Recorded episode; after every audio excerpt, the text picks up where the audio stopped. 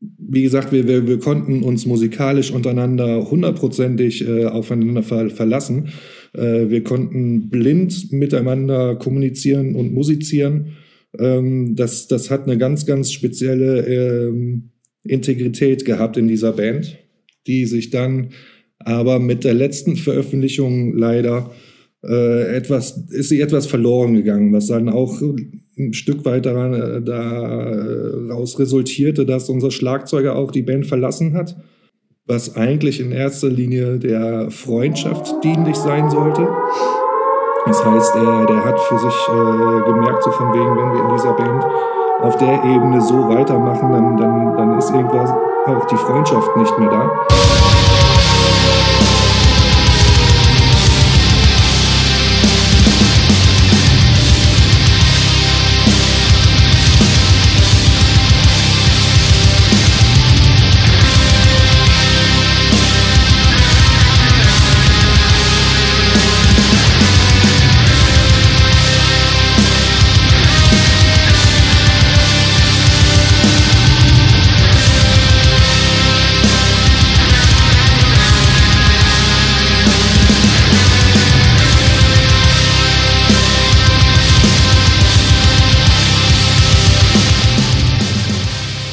Liebe Freunde, und herzlich willkommen zur 27. Ausgabe des Hartschnack Podcasts. Heute habe ich einen besonderen Gast, und zwar niemand geringeren als den Fronter der Band Endstille. Herzlich willkommen, Zingultus. Ja, grüß dich, Manuel, und hallo an alle Zuhörer. Das ist ja schön, dass wir es nochmal einrichten konnten. Äh, wie ich das äh, vor einigen Tagen mal erwähnt habe, hat, hatte ich technische Probleme und wir hatten das Gespräch schon aufgezeichnet und das war sehr fruchtbar. Ich hoffe, wir erreichen heute ein ähnliches Niveau. Ja, wir harren der Dinge und äh, sind gut gelaunt ähm, am Tisch, genau. Das, das ist richtig. So, bevor wir in die Sendung einsteigen, äh, ging es in Folge 25 mit Daniel von Schraut auf Satan darum, ähm, ob es für euch noch interessant ist, den Werdegang zum Metal mit den Gästen zu diskutieren, weil sich das ja häufig generationsbedingt ja ähnelt. Ähm, aber weite Teile von euch äh, sagen, dass es für sie ein wichtiger Punkt ist und äh, dementsprechend behalte ich den dann auch gerne bei. Und äh, von dem ersten Gespräch weiß ich, dass sich bei Singultus es nicht deckungsgleich zu den meisten Gästen verhält. Deswegen starten wir doch mal gleich ins Gespräch rein. Äh, erklär doch mal bitte, wie bist du zum Metal und im Speziellen zum Black und Extreme Metal gekommen? Ähm, ja, ich, ich muss da ein bisschen weiter ausholen. Ähm, es ähm, liegt wahrscheinlich an meiner früh, äh, früh jetzt musikalisch erzogenen Kindheit. Ähm, bei uns war zu Hause halt immer Musik am Start. Äh, mit meiner Mutter habe ich hoch und runter Platten gehört. Ich habe immer den Zugang zu meinem Vaters äh, Schallplattenschrank gehabt und da waren halt äh, alle möglichen Sachen drin und in erster Linie halt Rockgeschichten. Ich erinnere mich an eine Greatest Hits von Alice Cooper, äh, Rolling Stones, ähm, Fischer Sets, alles wirklich alles Mögliche und äh, ja meine Mutter stand total auf Glamrock, à la T-Rex und Slate und solche Geschichten. Und da habe ich das dann tatsächlich mit Muttermilch wahrscheinlich aufgesogen. Und ähm, das zieht sich, wie gesagt, durch meine komplette Kindheit. Dementsprechend war ich auch früh mit Musik konfrontiert und auch mit eigener Musik konfrontiert. Und ich glaube, meine erste Schallplatte habe ich dann irgendwann mit, mit acht, neun, zehn Jahren oder so bekommen. Im genau weiß ich gar nicht, welche es war, aber äh, lange Rede, kurzer Sinn. Ähm, natürlich sind wir auch mit Fernsehen und Musik entsprechenden äh, Sendungen groß geworden. Äh, damals gab es noch die, ich glaube, es hieß Musikbox, der Vorreiter von Viva und MTV ähm, natürlich auch. Und es war ungefähr 86. Beastie Boys waren irgendwie gerade mit ihrem ersten Album ganz groß im Kommen. Und ähm, dann gab es dieses Video zu No Sleep Till Brooklyn. Ähm, es hat so, so, eine Art äh, Live-Charakter, dieses Video. Und irgendwann bei dem Solo von dem Stück kommt ein Gitarre äh, spielender Affe auf die Bühne und äh, legt da dieses Hammer-Solo hin.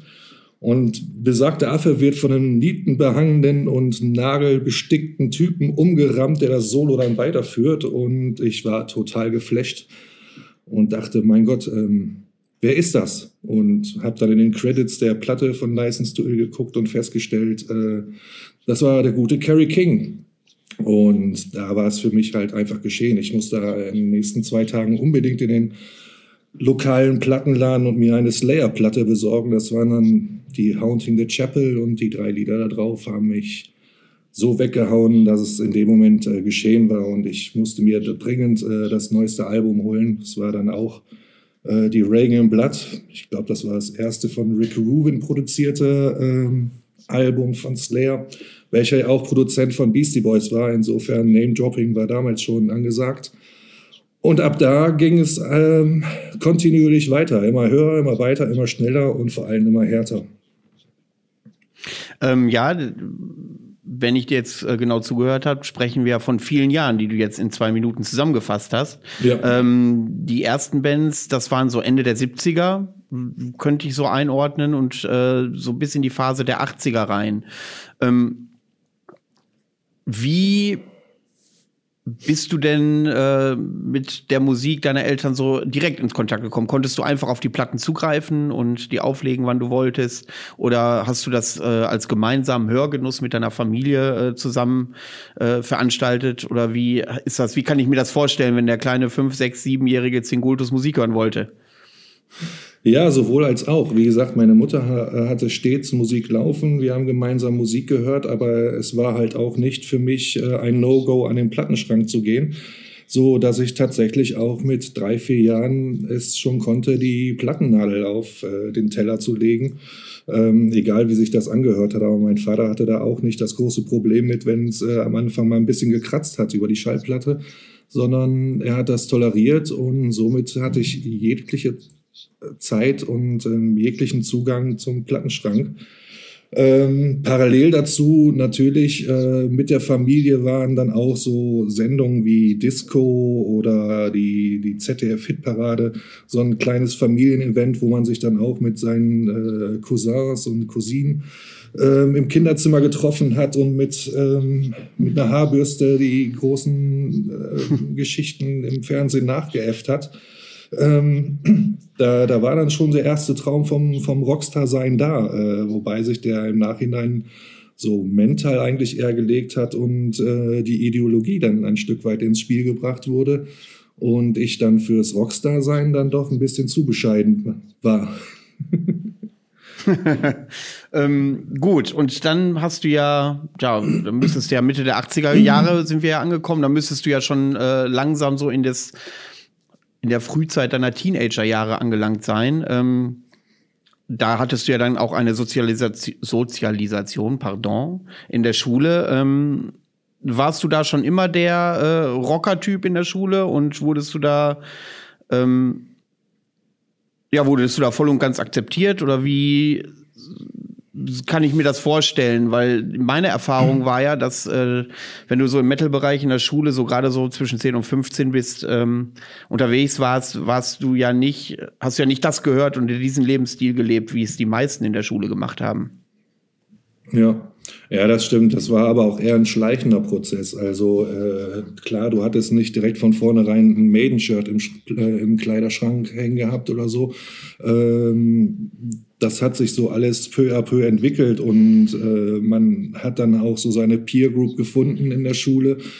Ähm, von, von Lehrerseite her kam da natürlich wenig Akzeptanz, wenn man da mit der zerrissenen Kutte äh, in der Schule ankam und auch von den ja, von den älteren Metalheads kam dann so, äh, ich hatte zum Beispiel, meine Kutte hat immer, immer noch den Slatanic Wehrmacht äh, Aufnäher als, als, als ähm, Rückenaufnäher.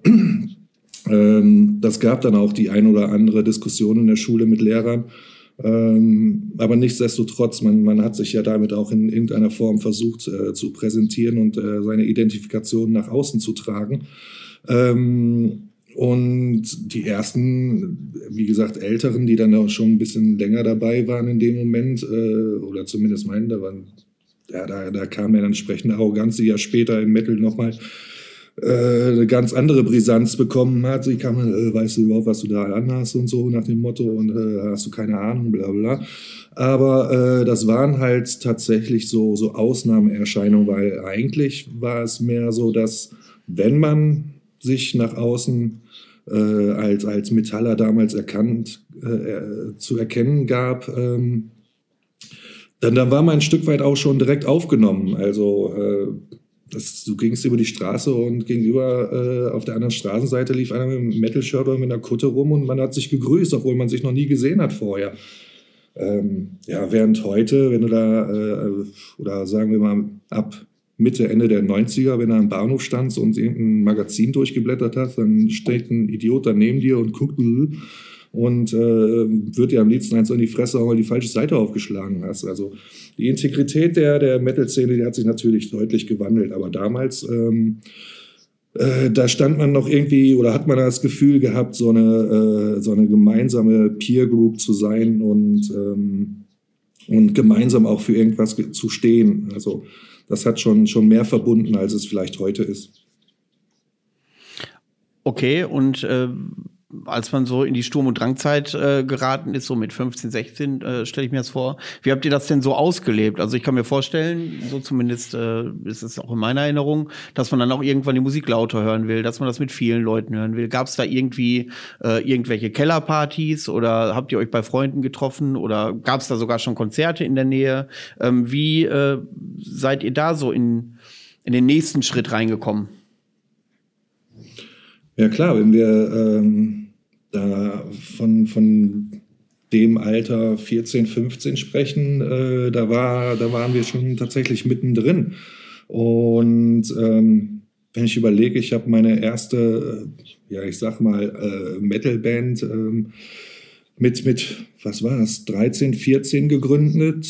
Ähm, Tormented hieß die Band, da haben wir auch zwei Demos mit rausgebracht, aber alles nichtssagend, also das kann man schnell über einen, einen Kamm und, und ganz schnell abspeisen, weil es tatsächlich auch nur Gerumpel war, äh, dass man da gemeinsam in einem Proberaum ähm, zusammengestellt hat, äh, was eigentlich von musikalischer Relevanz nicht besonders eindrucksvoll war. Aber wir hatten irgendwie so die Motivation, wir wollen irgendwas machen und wir wollen auch äh, Krach machen in dem Moment, um uns in irgendeiner Form auch äh, damit auszudrücken und, und ähm, und die, diese, diese Mentalität auch äh, in, in Musik zu fassen.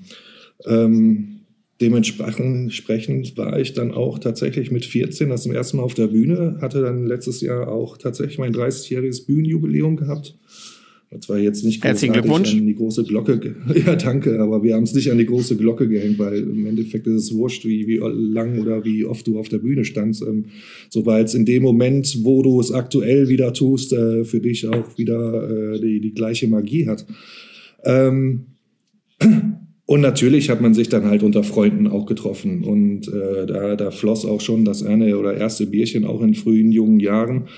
Ähm, schwierig war es dann tatsächlich mit 14, 15 in irgendwelchen Clubs oder sowas reinzukommen, wobei das auch in Aachen eher spärlich äh, vertreten war. Aber die ein oder anderen Konzerte fanden hier ähm, eher in der Nähe statt, weniger in Aachen selber, wobei wir auch mit Holy Moses äh, und solchen Konsorten hier durchaus auch eine Szene hatten und das waren dann aber auch eher so Geschichten, die ähm, in irgendwelchen Jugendtreffs oder sonstiges stattfanden, obwohl Moses zu dem Zeitpunkt auch schon relativ groß war, aber es waren halt die Lokalmatadoren.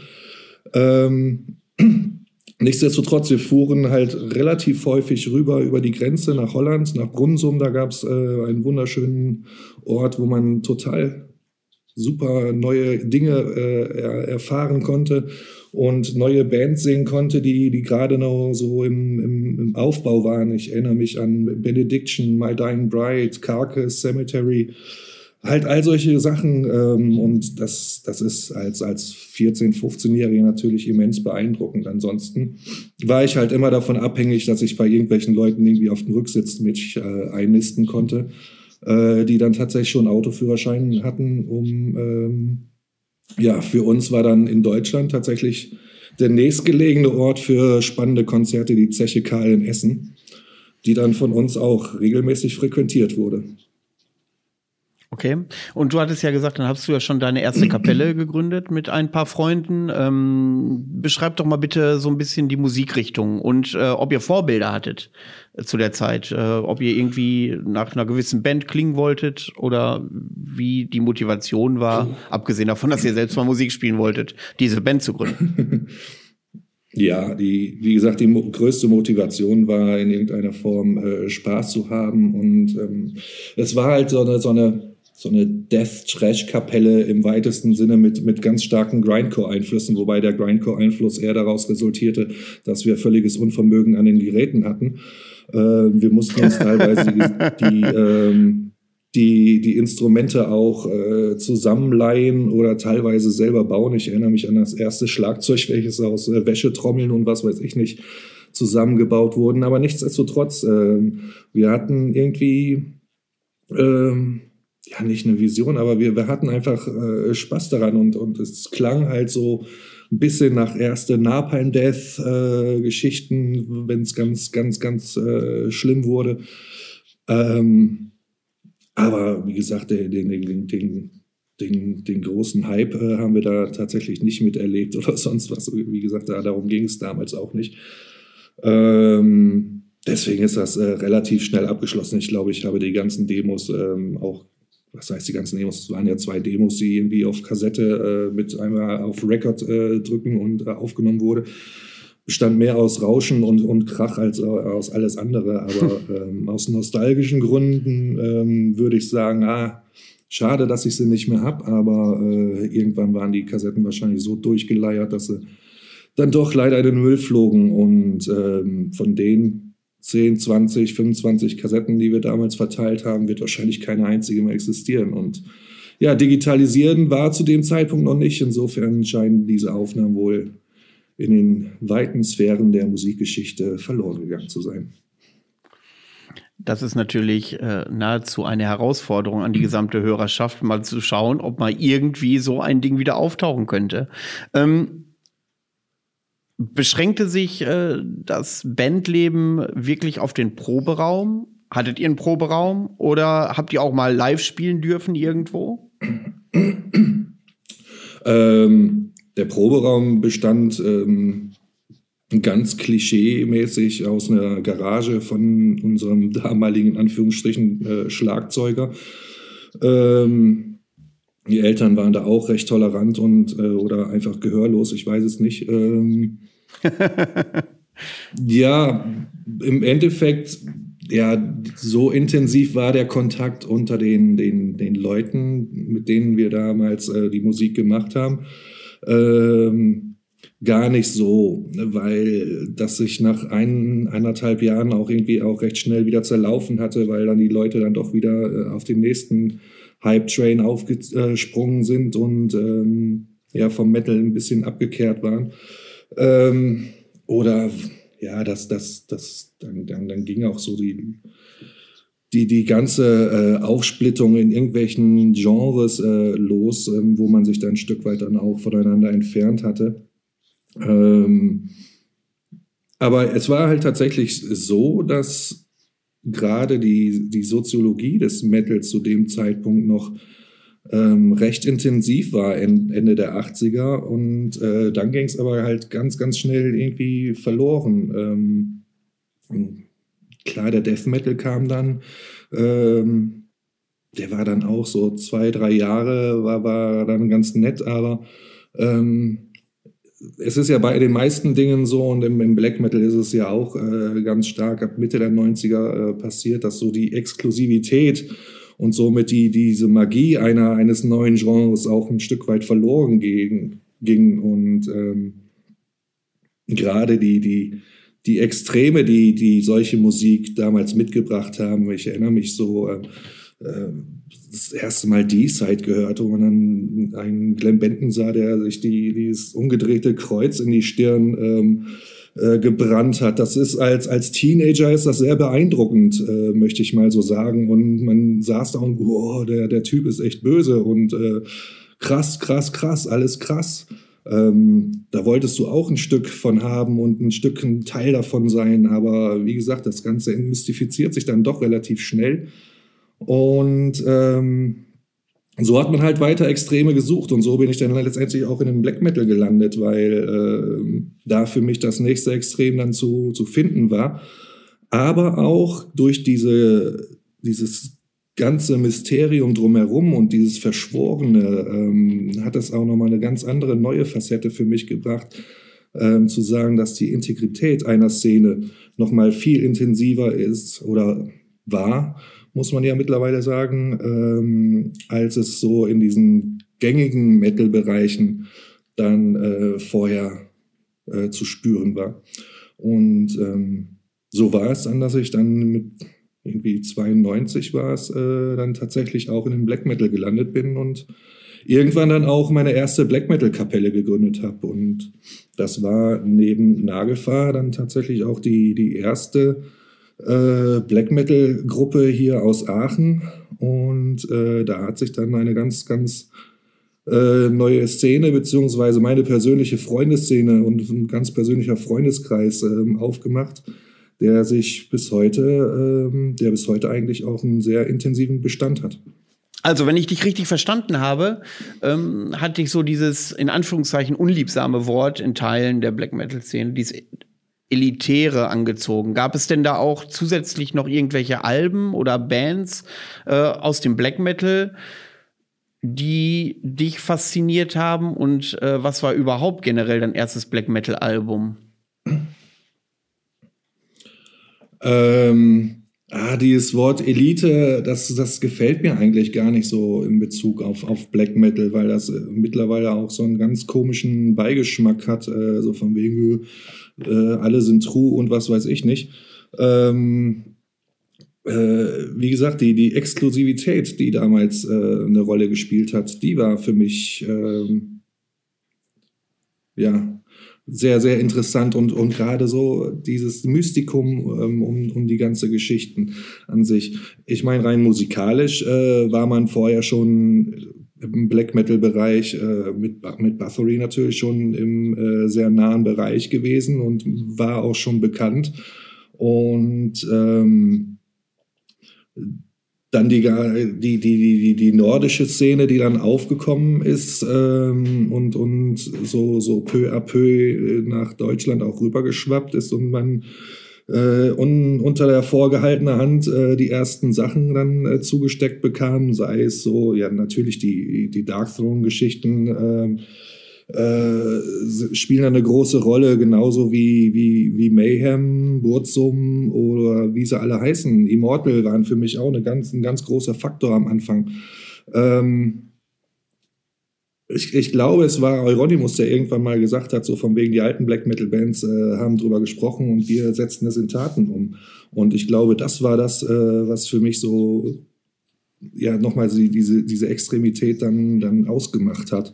Ähm, es, es, es war halt tatsächlich purer Hass, Menschenverachtung und äh, all solche Geschichten, die damals als, als Teenie ein äh, ähm, ja doch schon interessiert haben, weil äh, aus heutiger Sicht, ähm, wenn ich daran zurückdenke, äh, was ich mir da für, für, für Sachen habe einfallen lassen, um auch dazu zu gehören oder sonstiges, ähm, mit, mit entsprechender Reife eines mit 40-Jährigen äh, würde ich sagen, Junge, Junge, ähm, da hast du äh, mal ganz schön deine Pubertät ausgelebt und ähm, da, da, da, das sind auch Sachen, die, die, die, die ich heute vielleicht für mich auch gar nicht mehr nachvollziehen kann, aber äh, fällt dann unter jugendlicher Leichtsinn.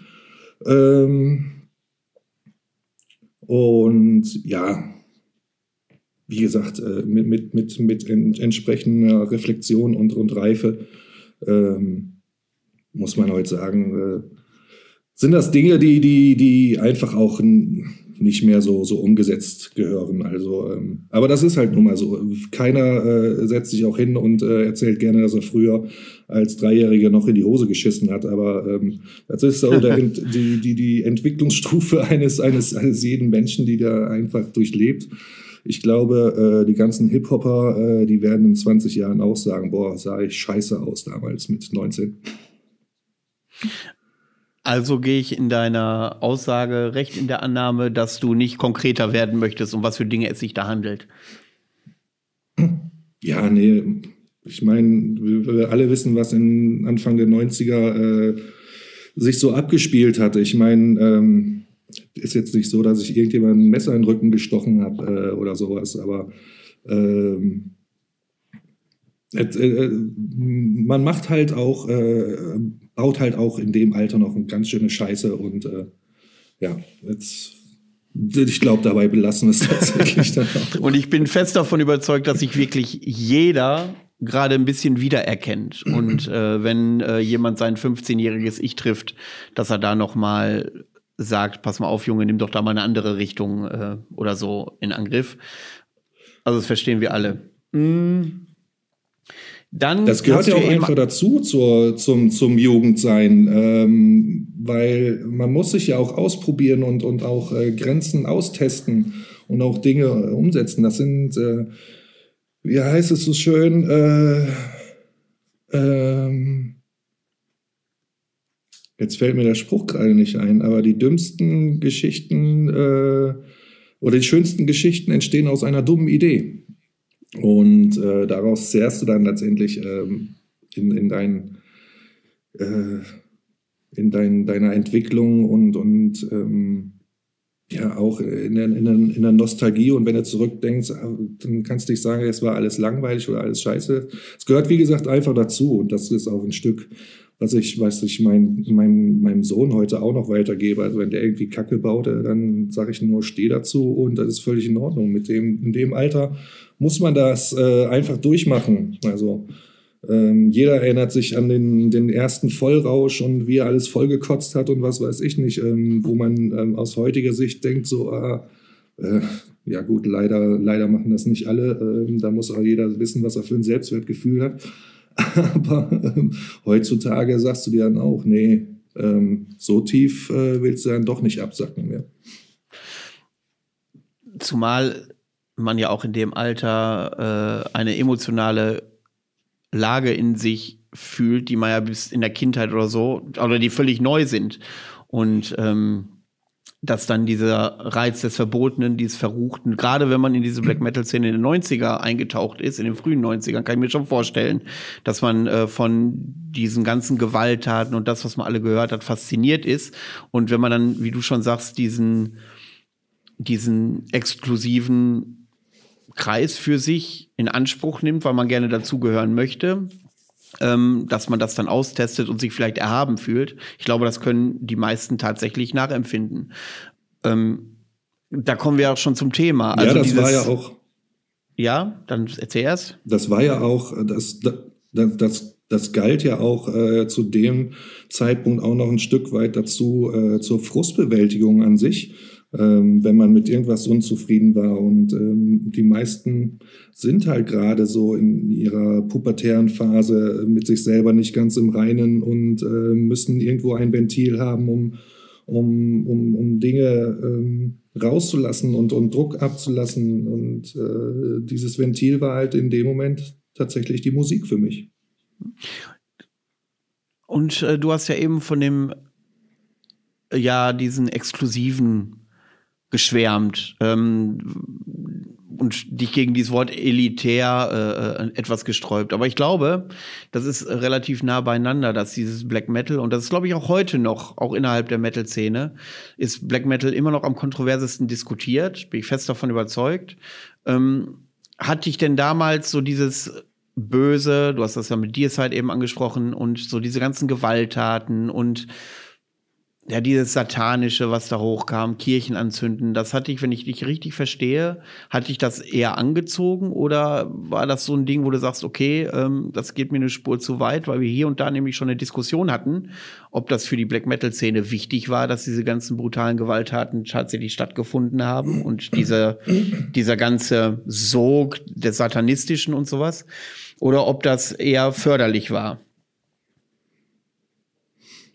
Ähm, sowohl als auch. Für uns damals war es tatsächlich wichtig, ähm, als eine Form des Expressionismus. Also wir, wir konnten nach außen letztendlich auch die Dinge ausleben, die wir in unseren Gedanken hatten, äh, unter dem Deckmantel des Black Metal, sage ich mal.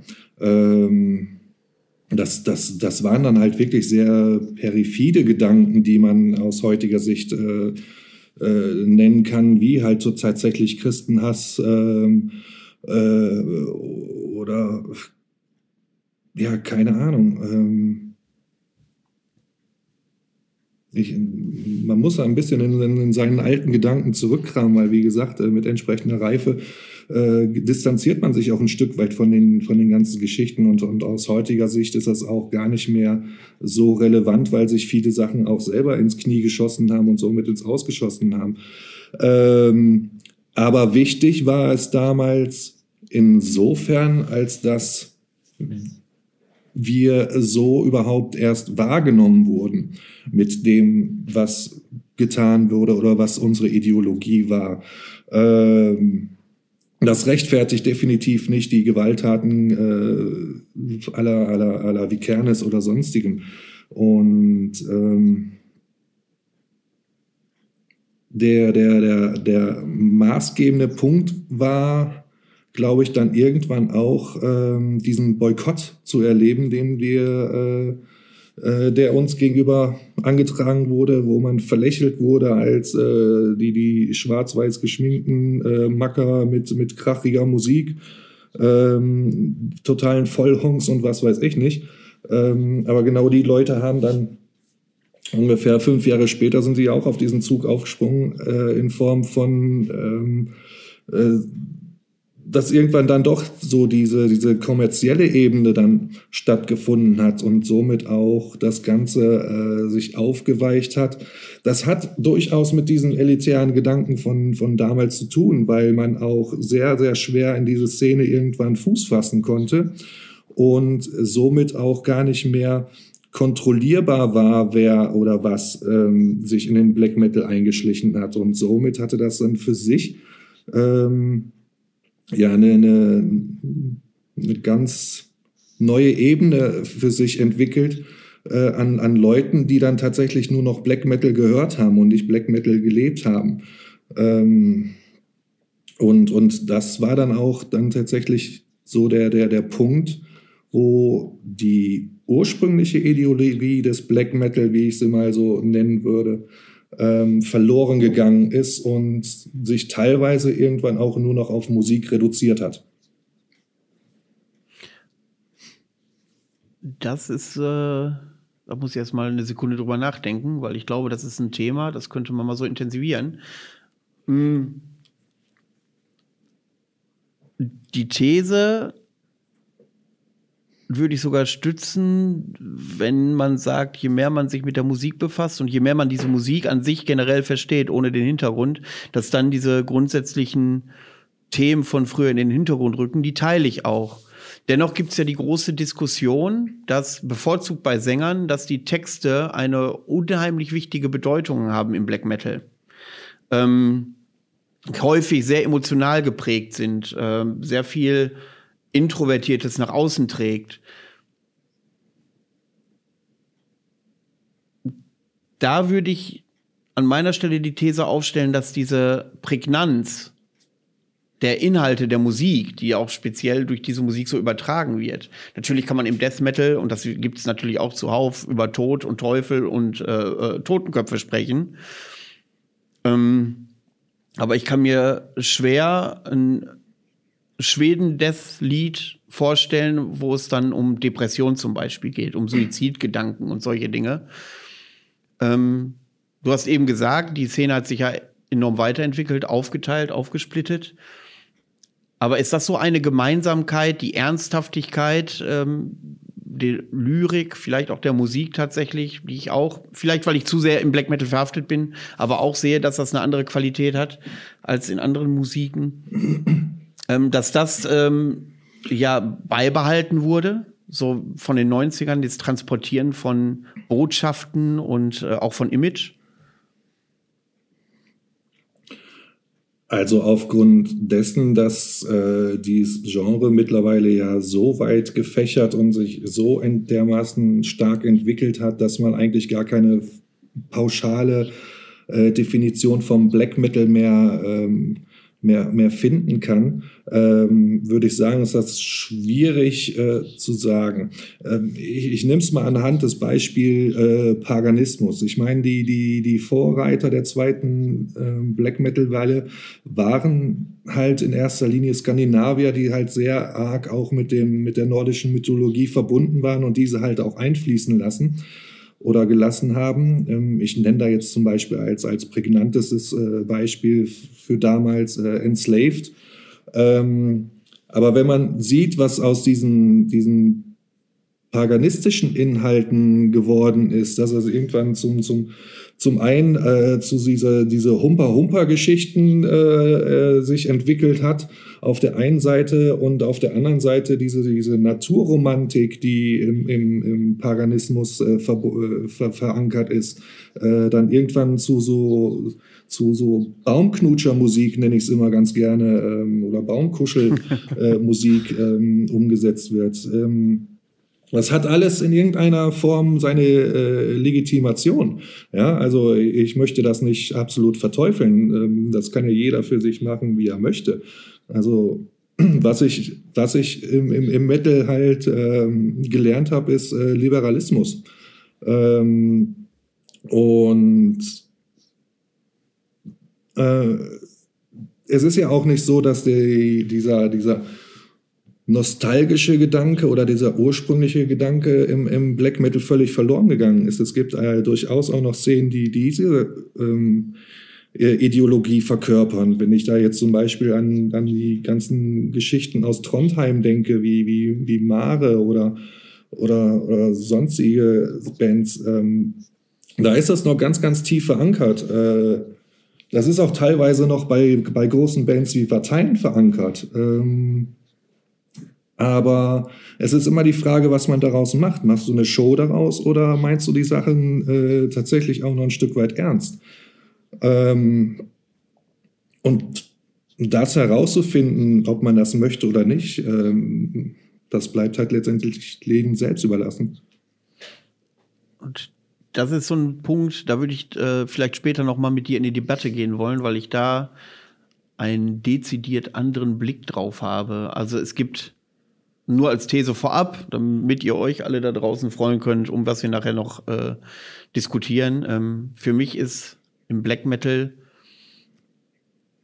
ja Leute, die das zum Sinn und Zweck spielen, um äh, nur auf der Bühne zu stehen, um Erfolg zu haben, die sehe ich da nicht so häufig vertreten. Also ich finde, also zumindest ist es mein Eindruck, dass der Black Metal ernster genommen wird von den Großteil der Fanszene und den Künstlern, ich habe natürlich nicht jeden gefragt, das ist klar, als vielleicht im Power Metal oder im, im, im, im Speed Metal oder so. Aber das ist nur erstmal eine These, die wir nachher noch ja. diskutieren können, wenn wir zum Endstille kommen, weil da ist ja auch das ein oder andere kontroverse Thema sicherlich auch mit Gesprächsbedarf behaftet. Ähm, ja. Du hast ja dann eben erklärt, um den Bogen zurückzuschließen ähm, zu deiner Endzeit von Tormented, dass du dann ja in deine erste Black Metal Band gewandert bist.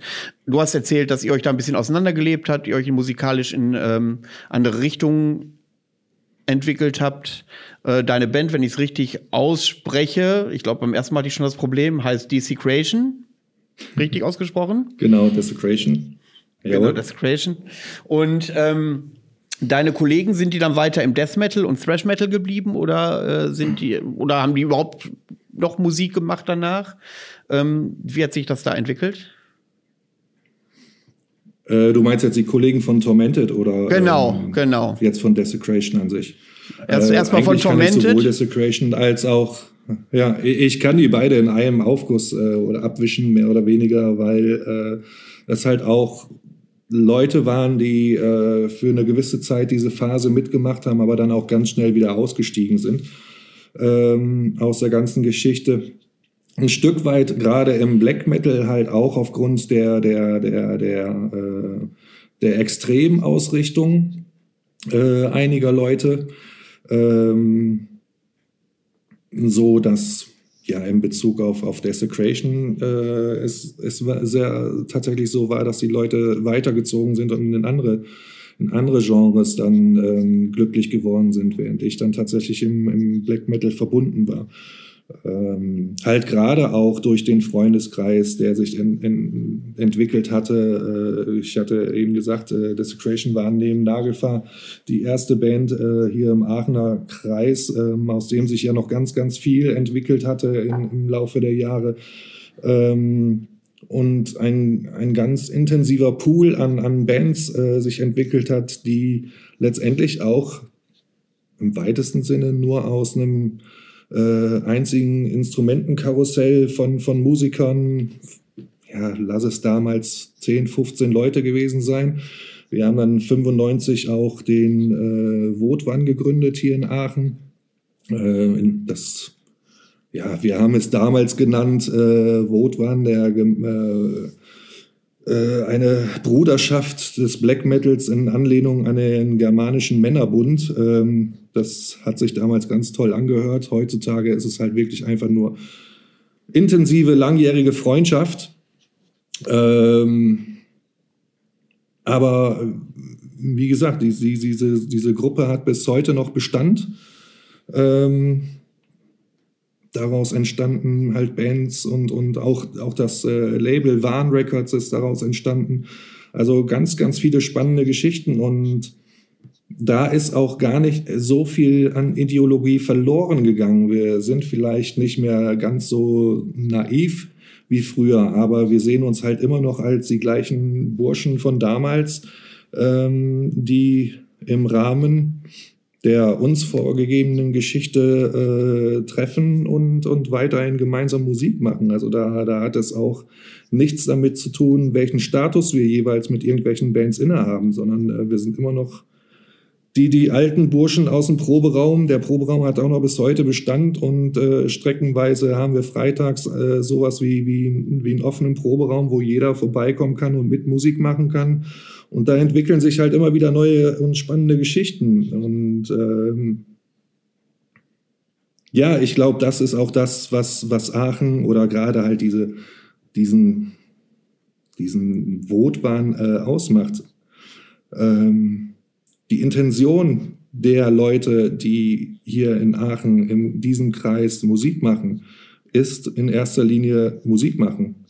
Und das gemeinsame Musizieren, äh, Dinge entwickeln, äh, Gedanken umsetzen, ähm, das ist unsere Intention, das ist unser höchstes Bedürfnis, Musik zu machen.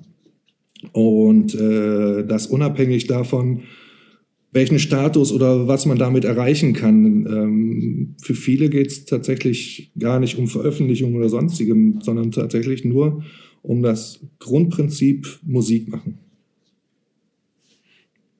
das ist erstmal gut zu hören. Ich glaube, daraus resultiert, aus der Leidenschaft resultiert auch, auch wieder eine steile These, so die emotionalsten und tiefsten Stücke. Bin ich fest von überzeugt, als wenn das nach einem Muster geschieht. Achtung, wir müssen jetzt was veröffentlichen wir müssen jetzt was, äh, wir müssen einen gewissen Erfolg haben oder so. Ich glaube, da hat so dieses leidenschaftliche, wir müssen nicht, aber wir können und wir sind davon überzeugt, glaube ich, ein absoluten Mehrwert.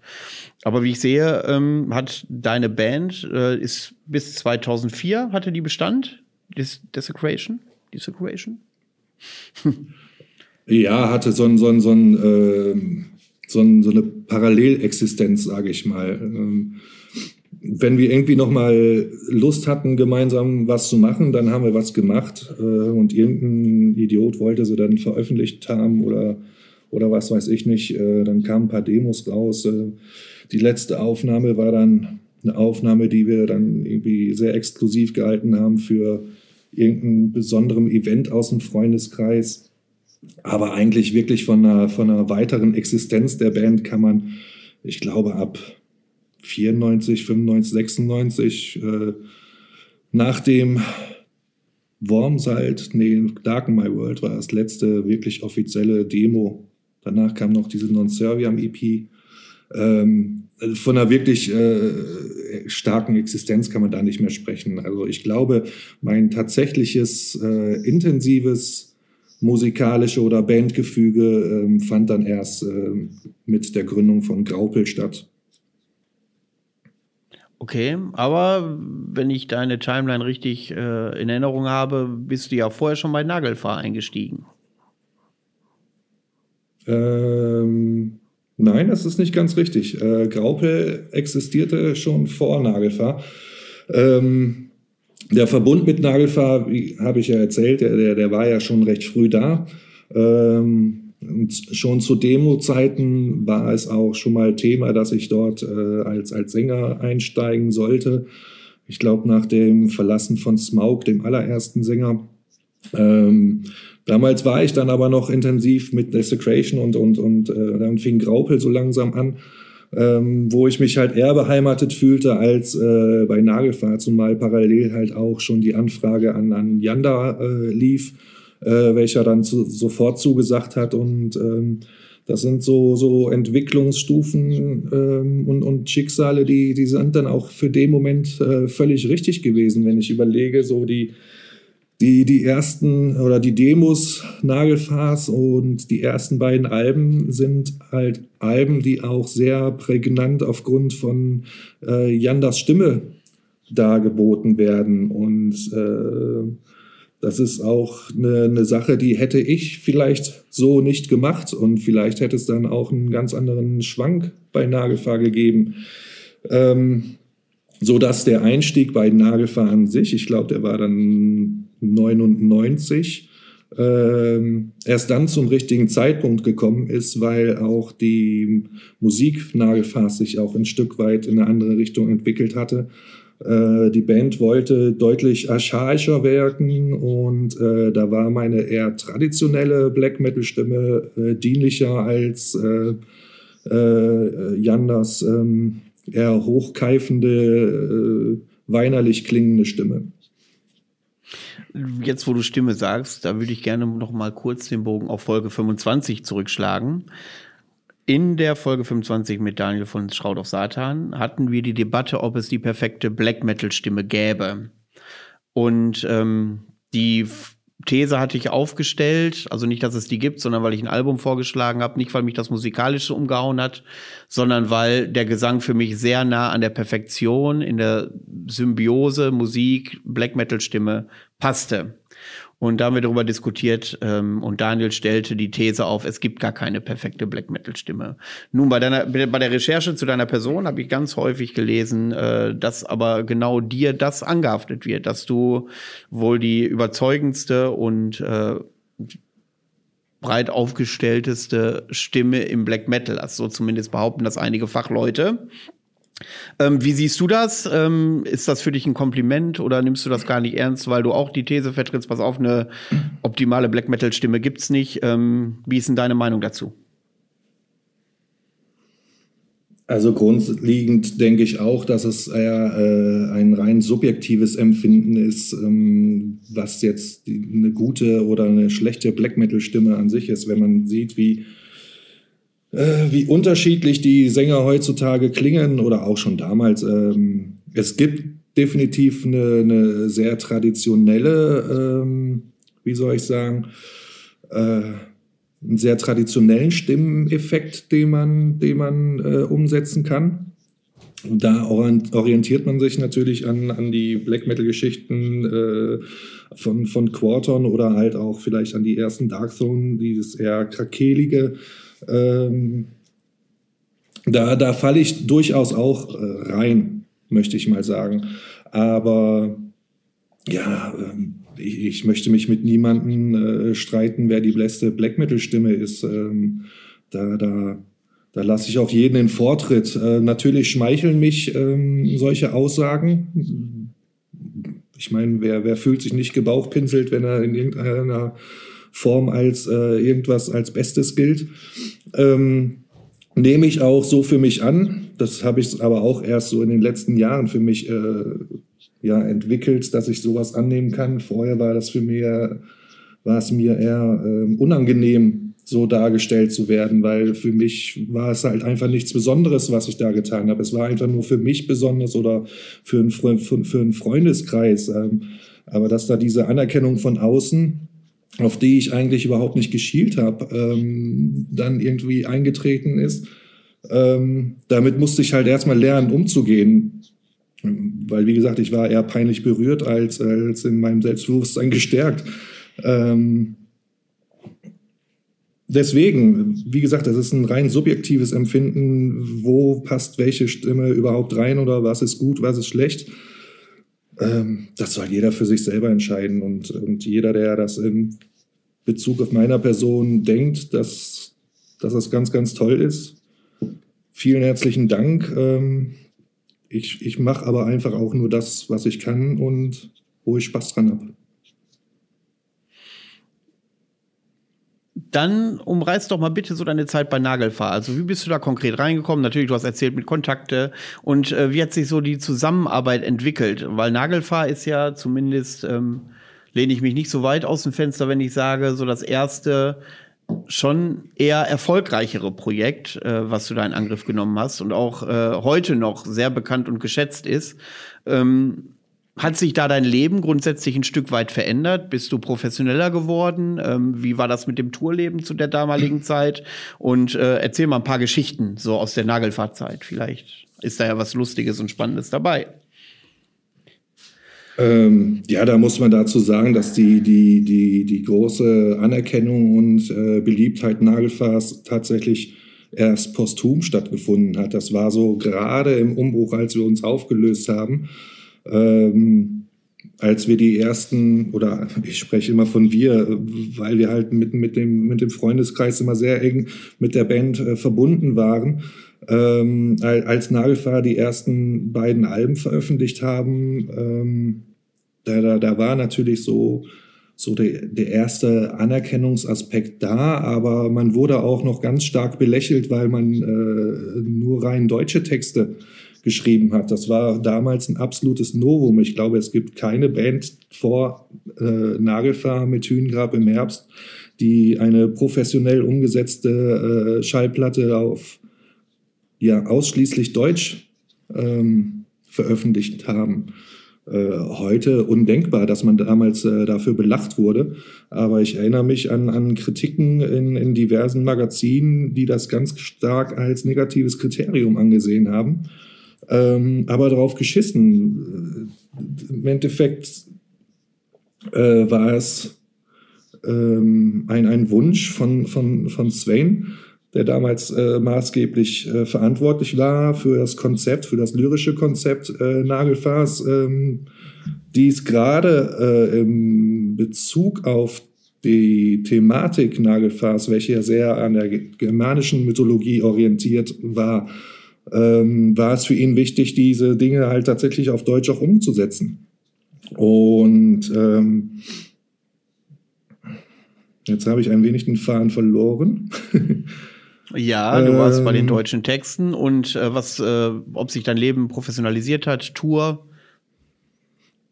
Also genau.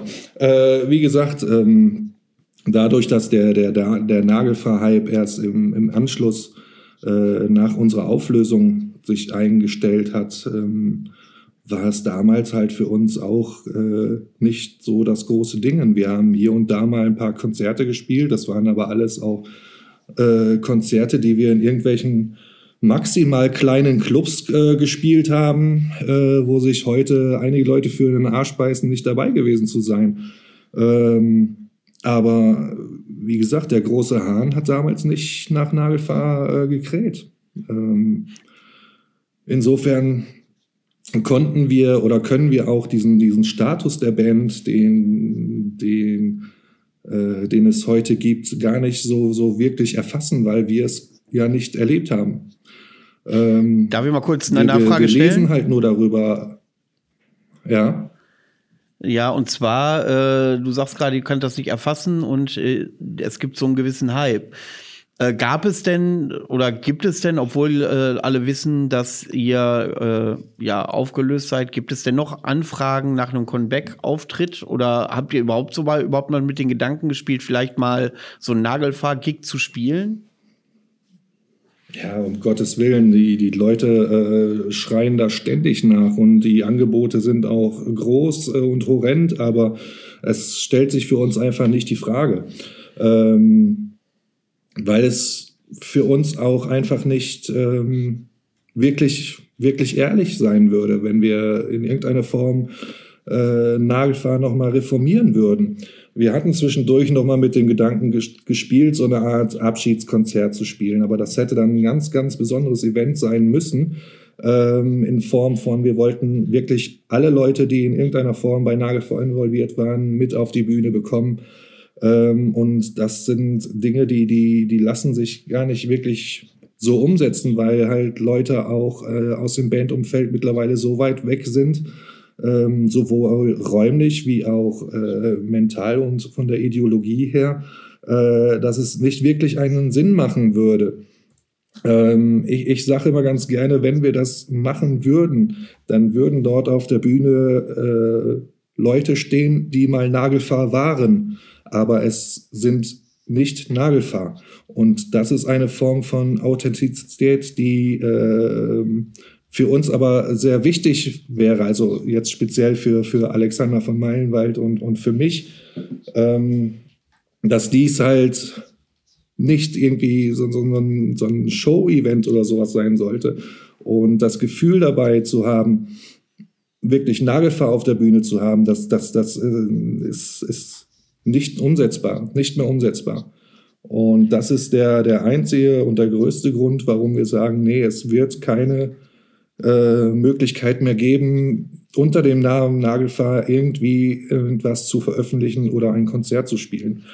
Ähm, wir haben im Rahmen von zwei Konzerten von Germania, äh, eine weitere Band hier aus dem Aachener Umkreis, die eigentlich auch aus äh, live aus sehr vielen Musikern besteht, die halt aus diesem besagten Votwankreis äh, bestehen und die, die diese Ideologie auch noch in sich tragen. Äh, in dem Rahmen haben wir es tatsächlich mal gemacht, äh, bei zwei Konzerten ein, ein, ein äh, Konzertabschnitt zu spielen äh, mit Nagelverlieren, die ein Stück weit auch neu interpretiert wurden.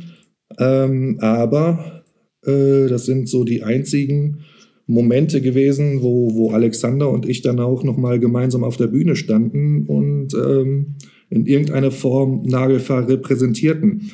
Aber ähm, es ist halt, wie gesagt, es ist dann nur ein, ein, ein Bruchteil von dem, was Nagelfahr im Endeffekt war. Und das ist nicht mehr umsetzbar. Das ist ja jetzt erstmal schade, möchte ich sagen. Und ich glaube, äh, viele äh, äh, Hörer finden das genauso. Aber allerdings soll man auch kein Pferd, was nicht mehr so, ja, man muss es ja nicht erzwingen tatsächlich. Das ist so. Also dann lieber daran festhalten und glaubwürdig bleiben. Das äh, sehe ich dann so wie du. Ähm, ja, wie lange ging Nagelfahr? Das war bis 2003 oder 2004 oder so, wenn ich das richtig in Erinnerung habe. 2002, irgendwie so die Ecke. Äh, genau, 2002 haben wir uns aufgelöst. Äh, resultierte daraus, dass ähm, Zorn damals die Band verlassen hat, unser Gitarrist. Ja. Ähm, welcher zusammen mit Alexander halt Gründungsmitglied von Nagelfahr waren und mhm eigentlich auch mit Alexander zusammen hauptverantwortlich äh, für das Songwriting bei Nagelfahr waren. Und das galt halt un als ungesetztes Gesetz. Ähm, das sollte einer der beiden die Band verlassen, wird nicht mehr unter dem Namen Nagelfahr weiter fungiert. Und das haben wir auch so durchgezogen. Also ist dann diese 2003er EP, diese Ragnarök, ist, die entschieden ist, oder, ähm, ist sind dann alt übergebliebene Songs oder so, wo ihr euch dann entschlossen habt, die nochmal zu veröffentlichen. Genau, wir haben ja zu dem Zeitpunkt ähm, schon an einem Album gearbeitet, an einem weiteren. Und es sind im Endeffekt sind es Songfragmente, die wir dort äh, zusammengestellt haben, ähm, die halt in keinster Weise eine, eine, eine Qualität präsentierten, die wir mit Nagelfahr ähm, äh, eine Qualität, die wir mit Nagelfahr beibehalten wollten oder woll, äh, konnten.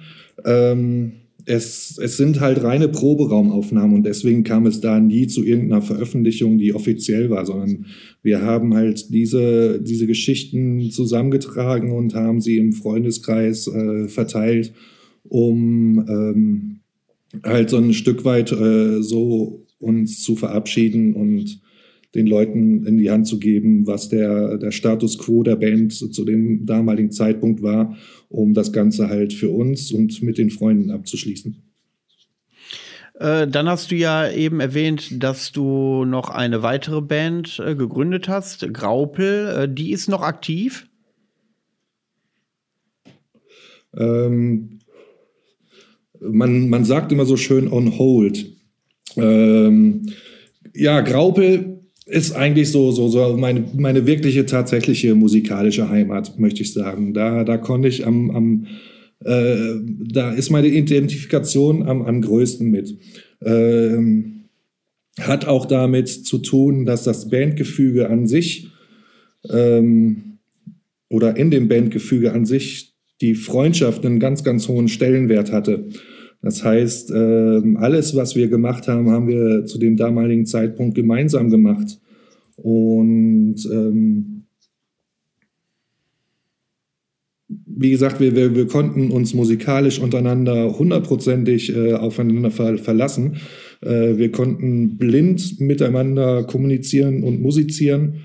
Ähm, das, das hat eine ganz, ganz spezielle ähm, Integrität gehabt in dieser Band, die sich dann aber mit der letzten Veröffentlichung leider äh, etwas, ist sie etwas verloren gegangen, was dann auch ein Stück weit daran, äh, daraus resultierte, dass unser Schlagzeuger auch die Band verlassen hat.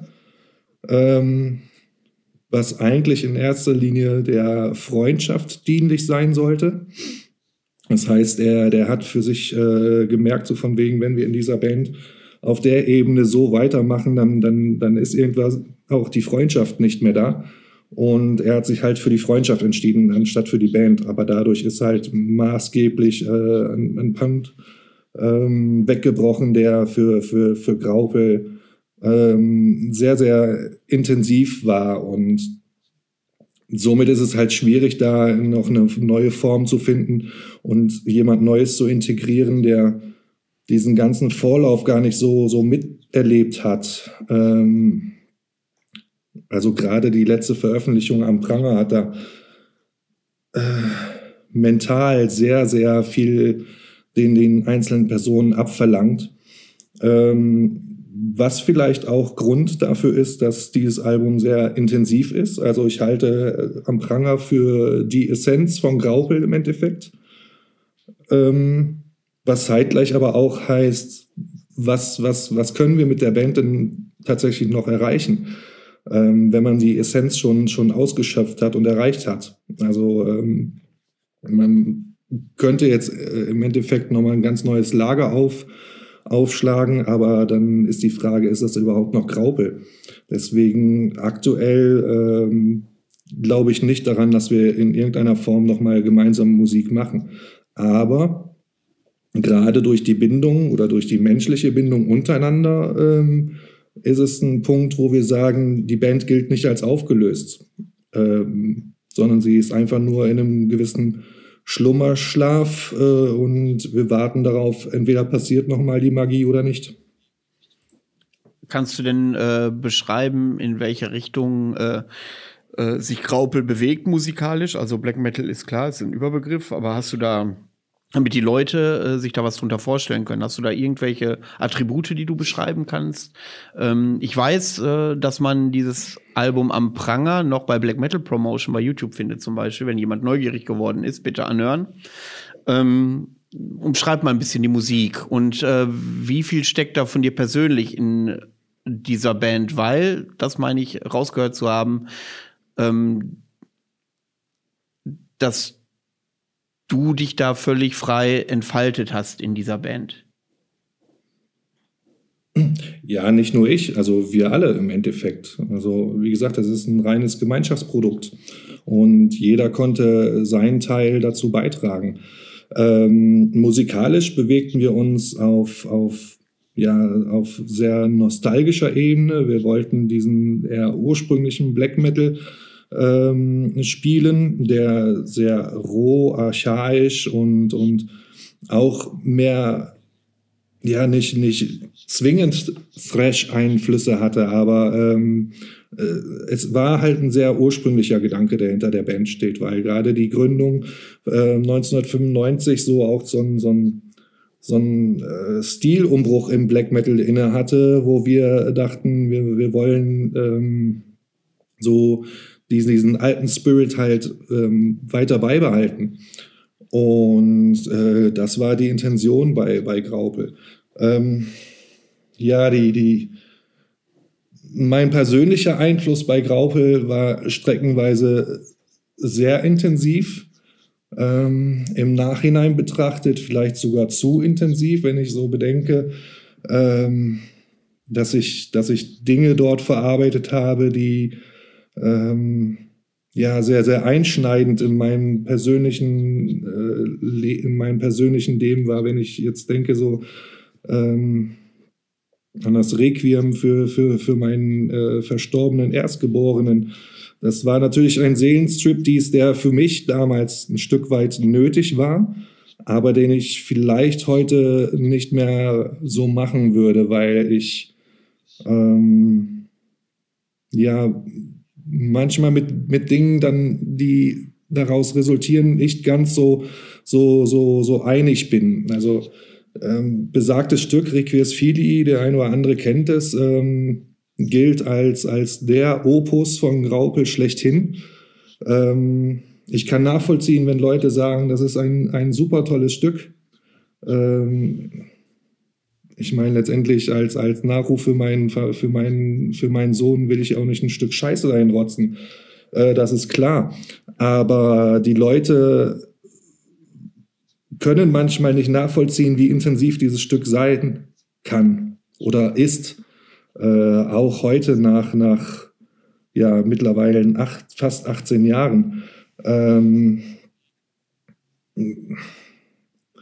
du, du stehst irgendwo und die Leute sagen, äh, hey, warum spielt ihr nicht Requies Filii? Wo ich sage, ja, sorry, das ist für mich ähm, so auf der Bühne nicht, nicht umsetzbar. Das, ist, das, äh, das Stück beinhaltet Emotionen, die ich vielleicht gar nicht aushalte. Und, ähm, und dann merke ich halt, dass die Leute sich gar nicht mit diesem Stück befasst haben oder so intensiv auseinandergesetzt haben, wie ich mir das vielleicht wünsche. Das ist, für mich ist das völlig im Nachhinein dann legitim zu sagen, okay, die Leute äh, finden einfach nur die Musik gut und das ist auch alles okay. Aber ähm, ich weise sie dann halt irgendwann darauf hin, so von wegen, hey, das, das funktioniert nicht, ja.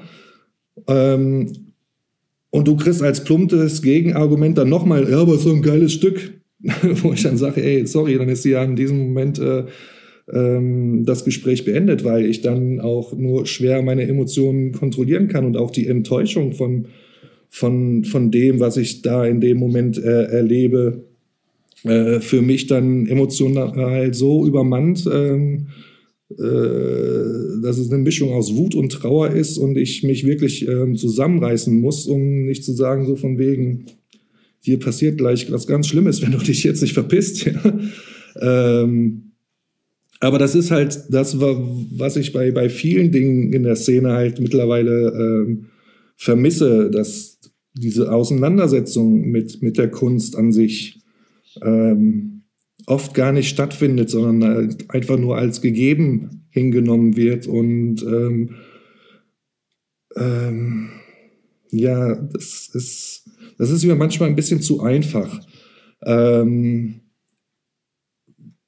eine, eine, eine Sache, die ich eigentlich niemandem verübeln kann, weil das kann ja jeder für sich entscheiden, wie intensiv er sich damit auseinandersetzt. Aber ähm, ab einem gewissen Grad wünsche ich mir dann, dann aber auch ein Stück weit Empathie, ähm, zu sagen, okay, hey, sorry, hier ein Wunderpunkt angesprochen oder vielleicht hast du eine ganz andere Intention hinter irgendwas und äh, Dinge werden hinterfragt, ähm, weil das macht das Ganze auch ein Stück weit intellektuell. Aber äh, das lässt halt äh, einige Leute äh, wirklich vermissen. Äh, zuerst einmal ähm, uff, muss ich sagen. Also damit habe ich jetzt nicht gerechnet. Ich danke dir erstmal, äh, dass du für das Vertrauen und dass du dich hier so offenbart hast. Das ist, fällt dir bestimmt auch heute noch nicht leicht. Das sehe ich dir jetzt auch an. Ähm, genau das wäre jetzt auch mein Appell gewesen. Äh, Künstler sind auch nur Menschen und äh, die werden schon einen Grund haben, warum sie etwas machen oder eben nicht machen. Und äh, auf der anderen Seite wird man natürlich auch so mit Musik bombardiert heutzutage, wenn man sich da wirklich mit jeder Schallplatte so intensiv auseinandersetzen muss, wie in den 90ern, wo das alles noch relativ überschaubar war. Ich glaube, da ist man hoffnungslos überfordert. Also ich alleine im Büro höre ja quasi täglich drei neue Alben und dann bin ich auch schon fast nicht mehr aufnahmefähig. Ähm aber ja, diesen Appell, den teile ich äh, auf jeden Fall. Ja, das ist ja auch äh, abhängig, tatsächlich abhängig von der Masse. Ähm, das ist ja bei mir auch so, auch wenn ich selber diesen Anspruch habe, dass Leute sich auseinandersetzen mit, mit dem, was ich mache, weil ich da auch einen ganz anderen Anspruch habe. Ähm, aber nichtsdestotrotz, ich, ich kann mich heutzutage auch nicht mehr 100% mit den, mit den ganzen neuen Sachen äh, auseinandersetzen, wie es vielleicht mit, mit 19 oder 20 Jahren gemacht habe. Aber ähm, das ist halt auch wohl der Grund, warum gerade die Musik, die ich damals gehört habe, die ich wirklich äh, Stück für Stück auseinander und analysiert habe, ähm, weil das für mich halt ähm, auch eine, eine, eine, eine, Kunstform war, die, die ich verstehen wollte. Ähm, aber das ist halt auch der Grund, warum gerade diese alten Alben für mich immer noch sehr intensiv sind. Und ähm, ich eigentlich auch gar nicht viel Neues in dem Bereich äh, brauche, weil das, was ich, ähm, was ich fühle, finde ich halt in meinem Plattenschrank, in, dem, in, in Form von den, den alten Platten. Ähm, was jetzt nicht heißt, äh, dass ich irgendwie irgendwelchen neuen Bands oder so ihre Legitimation abspreche, um Gottes Willen.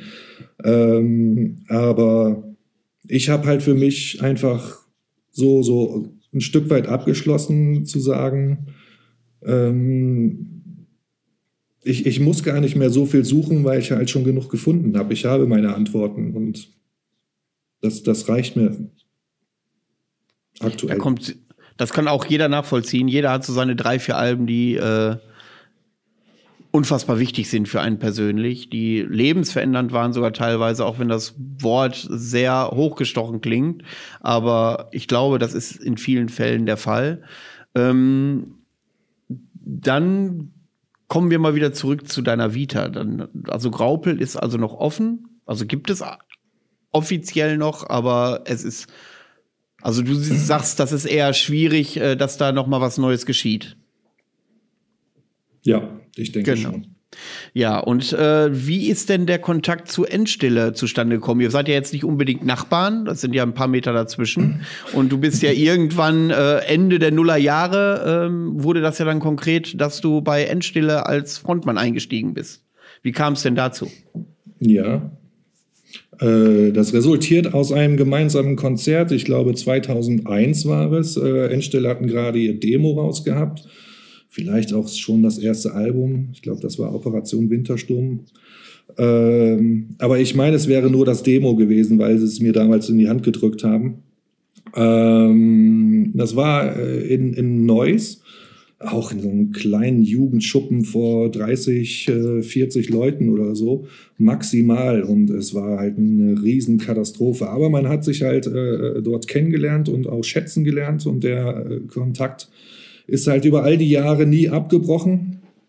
Ähm, man, man hat eine, eine Freundschaft entwickelt, die äh, auch aus, aus gegenseitiger Akzeptanz und Unterstützung bestand. Und ja, irgendwann war dann halt der Zeitpunkt da, dass, dass Iblis die Band verlassen hatte. Ähm, und ich angefragt wurde, ob ich nicht bei ein, zwei Konzerten irgendwie aushelfe oder vielleicht sogar ganz einsteigen würde. Aber das war mir damals eine, eine Nummer zu groß. Definitiv. Also ich hatte keine Lust auf, auf Konzerte großartig. Ähm, ich spiele bis heute nicht gerne Konzerte. Ähm, bin ungern meiner Heimat fern. Und wie gesagt, allgemein war, war, war, war, mir der Schuh einfach ein Stück weit zu groß und, und da hatte ich keine, keine keine Intention, irgendwie da einzusteigen. Ähm, man hat dann auch eine, eine dreiwöchige Europatour gefahren ähm, mit einem Aushilfssänger aus Mexiko. Ähm, und im Rahmen dieser Tour äh, habe ich die Band dann natürlich auch wieder besucht, als sie in Köln gespielt hat. Und es kam halt dann auch zu der Anfrage, ja, kannst du nicht wenigstens äh, Frühlingserwachen mit dir, äh, mit uns zusammen spielen? Und dem habe ich dann natürlich entsprochen. Und danach war eigentlich klar, dass die Chemie halt auch auf der Bühne so, ähm, so gut passt, dass ähm, die Anfrage dann erneut gestellt wurde und mir dann aber auch entsprechende Zugeständnisse gemacht wurden, ähm, Dinge halt so zu fahren, wie, wie ich es in meinem Rahmen halt ähm, zulassen konnte. Und mit, mit, dieser, mit diesem Abgleich der gegenseitigen Interessen äh, kam es dann letztendlich dazu, dass ich dann doch zugesagt habe. Vor allem aber auch, ähm, ich mache keinen Hehl daraus, dass die, die, die äh, alten Endstelle-Alben für mich jetzt musikalisch nicht so in mein Spektrum gepasst haben, wie ich es mir äh, vielleicht von der Band wünschen würde, die Freunde äh, laufen haben. Aber das war dann halt einfach der Punkt, dass ich diese Band von Freunden für mich halt auch wertiger machen konnte, indem ich dort einsteige und ähm, auch meinen entsprechenden Einfluss äh, bringen konnte. Und, also, ähm, darf ich mal kurz einhaken? Das, das die, interessiert die mich jetzt selber, aber. Ja. Das interessiert mich jetzt mal eben. Ähm, und zwar war das dann so, dass du eingestiegen bist und äh, für die anderen Bandmitglieder vollkommen klar war, er kann sich voll und ganz einbringen, auch wenn er den Stil oder wenn wir den Stil anpassen müssen, dem neuen Sänger gegenüber? Oder gab es da tatsächlich Diskussionen, pass auf, Endstille, mach die Art der Musik, ähm, so ein bisschen müssen wir uns da schon dran halten? Ich meine, man erkennt ja musikalisch auch einen leichten, in Anführungszeichen, Bruch will ich nicht sagen, äh, weil es ja, äh, weil es ja ein Stück weit anders ist. Für mich tatsächlich auch ein Stück weit besser, wie ich finde. Ähm, das beantwortet ja schon fast Danke. meine Frage. Aber wie ist da die? ja, finde ich wirklich. Ähm, und wer mich kennt, weiß, dass ich jetzt nicht so der Schleimer bin. Ähm, wie ist denn, äh, also wie, ist, wie habt ihr euch da denn arrangiert? Du hast ja gesagt, es wurden ja viele Kompromisse äh, gemacht oder es sind auf dich zugegangen. Ähm, war das ein Teil davon, der dir wichtig war? Ja, ähm, also man muss dazu sagen, die Kompromisse sind ja nicht erzwungen worden, sondern ähm, sie resultierten ja auch aus einem Wunsch der Band an sich. Ähm, die Band hatte schon zu Zeiten von Verführer die Idee gehabt, äh, die Stimme ein bisschen variabler zu gestalten oder äh, haben zumindest den Wunsch nahegelegt, äh, dass mal ein paar Sachen ausprobiert werden sollten, weil auch die Musik sich weiterentwickelt entwickeln sollten ähm, und, und das Spektrum sich erweitern sollte von Endstelle. Und das ist, war halt ein Ding, was äh, Iblis wohl anscheinend nicht leisten konnte. Und ähm, in in dem Profil des neuen Sängers aber reinpassen sollte. Und da war es dann letztendlich so, dass man mich als sehr variablen Sänger äh, für die Band ganz neue Chancen halt auch gesehen hat, äh, die Musik zu entwickeln. Also es war halt auch ein Bedürfnis der Band. Es war jetzt nicht so, dass ich gekommen bin und habe gesagt, so, wenn ich komme, dann muss das jetzt demnächst so und so klingen, sondern ähm, wie gesagt, die, die, die gemeinsame Idee ähm, hatte halt schon auch ein gemeinsames Ziel und, und das war halt in dem Moment dann auch einfach wichtig äh, für uns beide, dass da die, die Felder abgesteckt sind, äh, zu sagen, diese Zusammenarbeit kann und, und wird fruchten und äh, soll so passen. Okay, und äh, wie bist du äh, mit dieser inhaltlichen Komponente, äh, Komponente umgegangen? Also Endstiller wenn ich mich richtig erinnere, war, hatte immer so einen Hang zur militärischen Ästhetik und äh, durch auf die teilweise negativen Konsequenzen kommen wir dann gleich zu sprechen.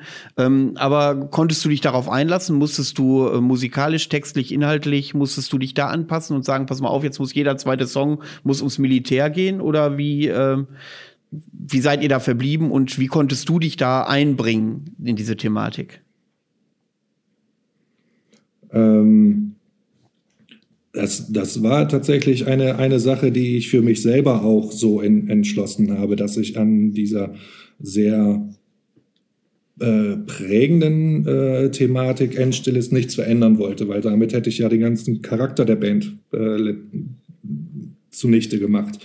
Ähm, aber es, es war definitiv so, dass ich nicht so militärisch und, und historisch bewandert war, äh, wie es zum Beispiel der Wachtfels bei Endstelle ist. Also er ist wirklich eine wandelnde Enzyklopädie äh, der Kriegsgeschichte. Und er ist ja auch derjenige, der dieses Konzept Endstelle entwickelt hat. Und ähm, dass ich das jetzt nicht über einen Haufen schmeiße, war, war von vornherein klar. Aber ich habe für mich definitiv entschieden, dass wir uns auf diese Thematik an, an sich ähm, mehr konzentrieren und die damalige äh, satanische Komponente von, von, von Endstelle ähm, auch, äh, wenn überhaupt, in einem, in einem, auf einem anderen Level bringen wollten. Also wir war die, war die satanische Komponente bei Endstelle war mir zu plump. Ähm, deswegen habe ich mich dann tatsächlich mehr damit angefreundet, die, diese, diese ähm, kriegshistorische äh, Geschichte für mich ein Stück weit zu finden, um mich da einzuarbeiten, um, um diese Thematik auch beizubehalten. Jetzt kommen wir natürlich zum Thema, was natürlich besprochen werden muss. Ähm, auch wenn wir im Vorgespräch gesagt haben, dass es eigentlich für jeden klar ist, dass äh, dieses politische Fahrwasser, dass ihr euch da häufig genug schon gestellt habt, der Diskussion.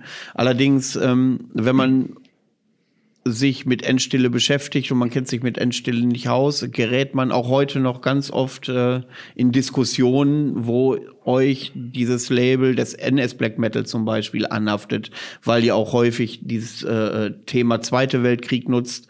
Irrtümlicherweise im ersten in der ersten Aufzeichnung hatte ich das anders formuliert. Ähm, aber ja, das ist natürlich das prägnanteste, wo sich natürlich auch, wo sich die Geister dann scheiden in dem Moment, wenn sie sich mit der Band nicht auseinandersetzen. Und ähm, wie geht ihr denn aktuell mit dieser Thematik um? Ja, ähm, ja, da sage ich halt ganz klar, äh, gerade so dieser Vorwurf, wir würden uns nur auf den Zweiten Weltkrieg ähm, beschränken, der, der stimmt überhaupt nicht. Gerade der Zweite Weltkrieg ist vielleicht mit Ausnahmen überhaupt äh, Thema bei Endstille, sondern bei Endstille geht es in erster Linie äh, um, um die Zeit um den Ersten Weltkrieg. Aber die Leute sehen halt eiserne Kreuze und solche Geschichten und ähm, äh, springen dann natürlich aufgrund der, der massiven Präsenz in, in den Köpfen der Leute, die immer noch da ist, ähm, auf den ersten, äh, auf den zweiten Weltkrieg.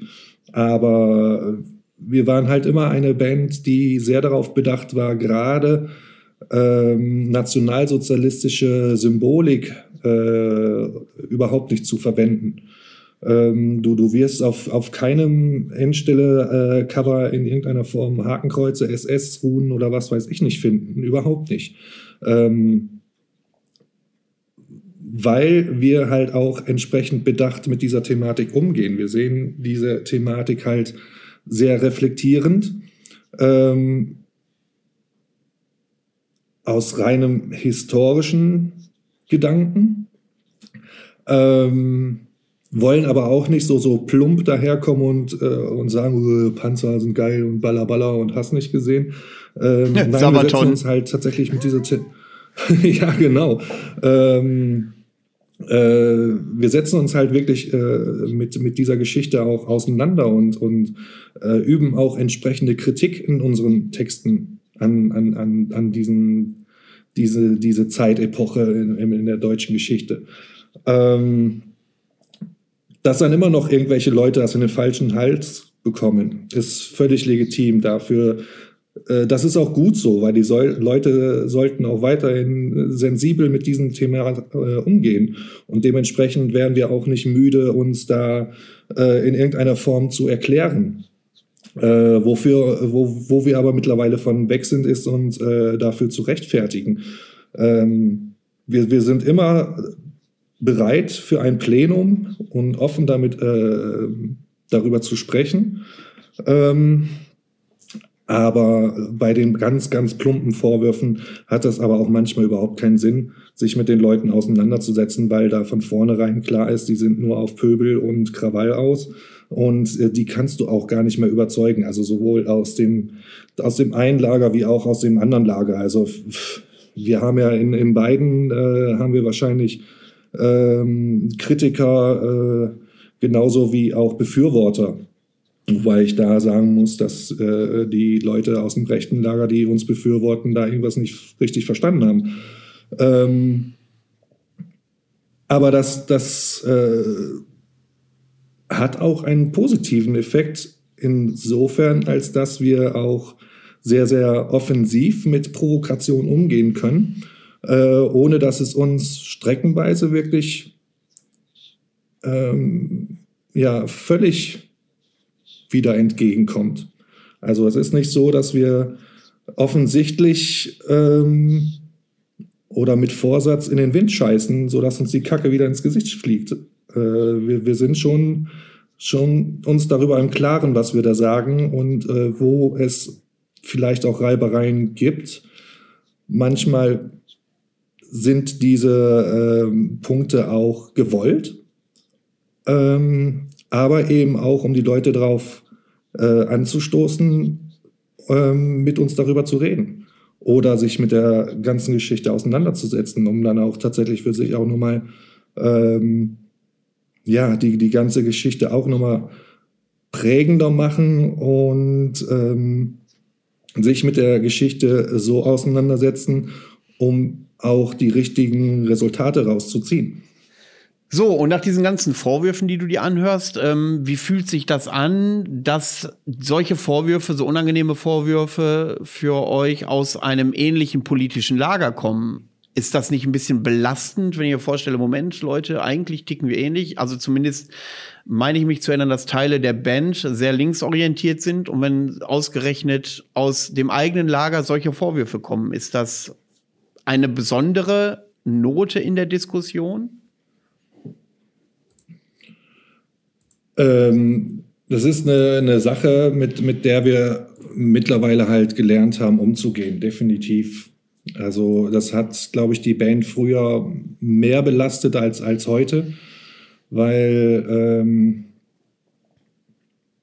wir auch in, in, in, in diesem Prozess halt eine, mittlerweile eine Reife haben, die, die sich ent, entwickelt hat aus der ganzen Geschichte, weil wir halt ein Stück weit auch, auch festgestellt haben, was ich eben schon angesagt habe, du, du kannst nicht allen Leuten äh, alles recht machen. Ähm, wir, wir können unser Bestmögliches tun, dieses Vorurteil abzuwenden. Ich, ich verweise da einfach nur an, an den, an den äh, Text bei, auf dem letzten Album äh, Sick Heil. Ich glaube, damit ist eigentlich wirklich alles gesagt. Aber wenn man extrem verbohrte ähm, Leute vor sich stehen hat, dann, dann ist auch jeglicher Hopfen und Malz der Diskussion verloren. Ich erinnere mich ähm, an eine Diskussion, äh, die wir in Bezug auf ein T-Shirt hatten äh, zum letzten Album, wo entsprechende Zeile äh, auf dem Backprint drauf stand. Ähm, die Zeile heißt Your Adolf of Christ will never lead me.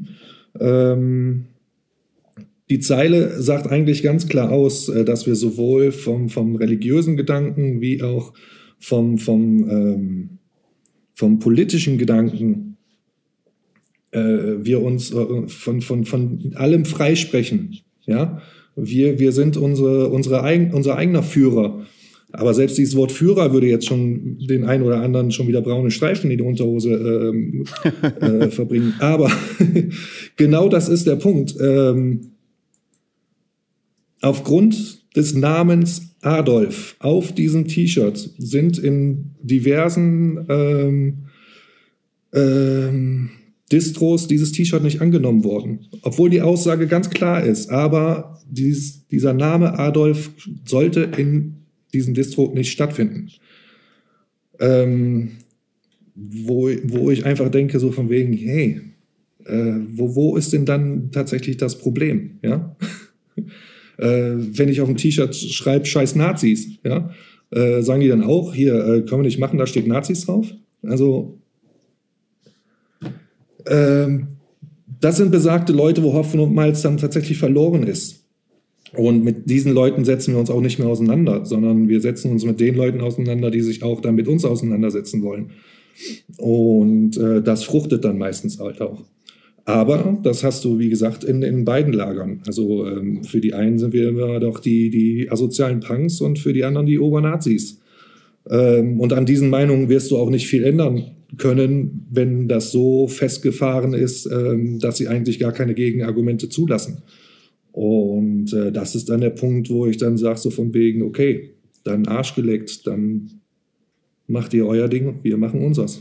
Wir können noch getraut in den Spiegel gucken, sind uns gegenüber ehrlich und ähm, das ist das, was für uns zählt. Und es gibt halt auch bei Endstille keinen gemeinsamen politischen Kontext, ähm, weil wir halt auch alles fünf Individuen sind, die vielleicht äh, einen, einen eigenen politischen ähm, Anteil im, im privaten Bereich hat, ähm, wo wir für uns vielleicht äh, sagen können, dass niemand von uns, ja, dachte gerade, du wärst weg, ähm, dass, dass niemand von uns im, im rechten Lager äh, irgendwie verankert ist. Das kann ich sagen, aber inwieweit wir ähm, tatsächlich im, im Sozialismus oder so, wie uns vor, vorgeworfen wird und wir Teile der Antifa sind und solche Geschichten, ähm, das lässt sich überhaupt nicht pauschalisieren. Also ich glaube, selbst in Bezug auf die Antifa kann ich sagen, dass da niemand von uns aktiv ist. Ähm, aber das sind halt alles wilde Gerüchte. Je mehr du in der Öffentlichkeit stehst, desto mehr wirst du mit solchen Dingen konfrontiert. Und ähm, damit haben wir gelernt, umzugehen. Und ähm, wie gesagt, im, am Ende des Abends müssen wir uns selber angucken können und sagen, ja, wir sind zufrieden und richtig mit dem, äh, wo wir sind, ohne dass wir irgendwelche äh, Leute diskriminiert haben oder, äh, oder was weiß ich nicht, in, irgendwelche Leute was einen falschen Hals bekommen haben. Und äh, das ist das, was für uns zählt. Und äh, habt ihr dann schon mal persönlich Konsequenzen erfahren? Also ich meine, wurde schon mal eine Show abgesagt oder äh, wo euch diese, diese unberechtigten Vorwürfe einfach mal auf die Füße gefallen sind, äh, ist? Ähm, tatsächlich eine Show abgesagt wurde, aufgrund dessen nicht. Ich, ich kenne Geschichten aus der aus den Anfangstagen von Endstelle, wo es ein bisschen intensiver ähm, einen Austausch gab mit, mit diversen Leuten, äh, die einen entsprechenden Boykott oder, oder, oder äh, äh, Absage von Konzerten angedroht haben. Aber da wurde dann relativ schnell, äh, wurden die Dinge dann aus dem, aus, aus dem Weg geräumt und dann, dann hat das auch alles wieder funktioniert. Ähm, ich meine auch sagen zu müssen, dass gerade die, die die Zeit um 2008, 2009, so gerade im Zenit von Endstille, ähm, so die, diese, diese Diffamierung von, von, vom rechten Lager äh, uns mehr geschadet hat, komischerweise, als, als, als umgekehrt. Ähm, weil letztendlich in Bezug auf, auf äh, Nationalsozialismus oder so äh, konnte uns ja nie ein Vorwurf gemacht werden, außer vielleicht tatsächlich, äh, dass wir diese Thematik überhaupt ähm, äh, in die Hand nehmen. Aber es, es gab eine Situation, ähm, wo Mahamic Destructor auf einer Demonstration in Kiel gesichtet wurde. Äh, es ging dabei um, ähm, ich glaube, es sollte in seinem Viertel eine, eine Parteizentrale der, der, NPD aufgemacht werden und da gab es halt einen entsprechenden Bürgeraufmarsch ähm, gegen diese Parteizentrale und, äh, und da ist er gesichtet worden äh, in diesen Pulk an Menschen, die gegen diese NPD-Parteizentrale äh, demonstriert hat. Ähm, und wir wurden dann sofort in die Antifa-Schublade gesteckt. Und das hat uns mehr geschadet als, äh, als die, die ganzen Vorwürfe äh, in Bezug auf Nationalsozialismus oder so. Und das ist eigentlich eine Sache, die, die ich eher kritisch sehe, weil ähm, wir haben oder die Band hat zu dem damaligen Zeitpunkt auch recht wenig Rückhalt aus der Szene an sich bekommen. in Form von, ja, das ist, das ist ja auch alles so ganz richtig. Ich meine, ich, ich will jetzt nicht pauschalisieren, äh, dass, dass dieser linke Gedanke äh, der einzig wahre und der einzig richtige ist. Aber er ist definitiv der vernünftigste. Er ist definitiv der vernünftigste vom gesunden Menschenverstand her.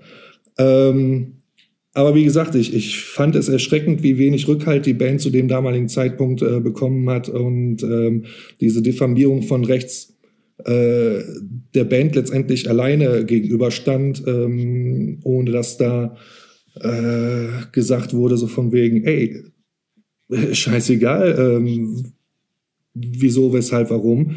Äh, der Ursprunggedanke ist ja völlig richtig und es ist auch richtig, äh, was, die, was die Band macht. Ähm, und da habe ich halt so ein Stück weit so, so eine, eine Form von Doppelmoral für, für mich entdeckt in der Szene. So von wegen nach außen hin, alles, äh, alles tutti, aber äh, wenn es dann wirklich ums Eingemachte geht, dann fehlt die Integrität.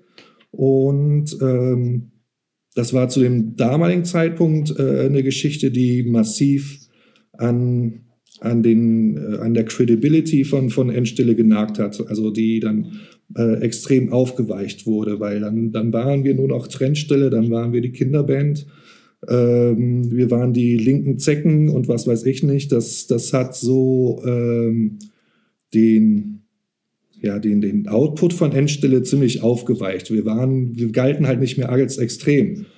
Ähm, und äh, das, das hat viele Leute dann auch von uns abgeschreckt, äh, sich auch zu dem zu bekennen, was wir letztendlich auch äh, vermittelt haben. Da gibt es mittlerweile aber halt eine, eine Strömung im, im, Black Metal, ähm, äh, die würde das heute nicht mehr so hinnehmen. Ähm, da sind wir vielleicht musikalisch ein Stück weit von äh, entfernt, weil wir halt schon äh, eine extremere Form des Black Metals äh, verkörpern. Aber von der Ideologie her, ähm, ich spreche jetzt hier so, so, so, so von wirklich linksoffensiven Bands wie, wie, wie Ulta oder das äh, Berliner Label Vendetta Records oder so. Ähm, den, den Leuten wird ja teilweise sogar auch abgesprochen, dass sie Black Metal sind oder nicht wo ich halt auch wieder sage, es gibt keine Definition von Black Metal heutzutage mehr. Das ist einfach nur eine weitere äh, Genreerfassung oder Erweiterung, die für sich ähm, eine Legitimation hat.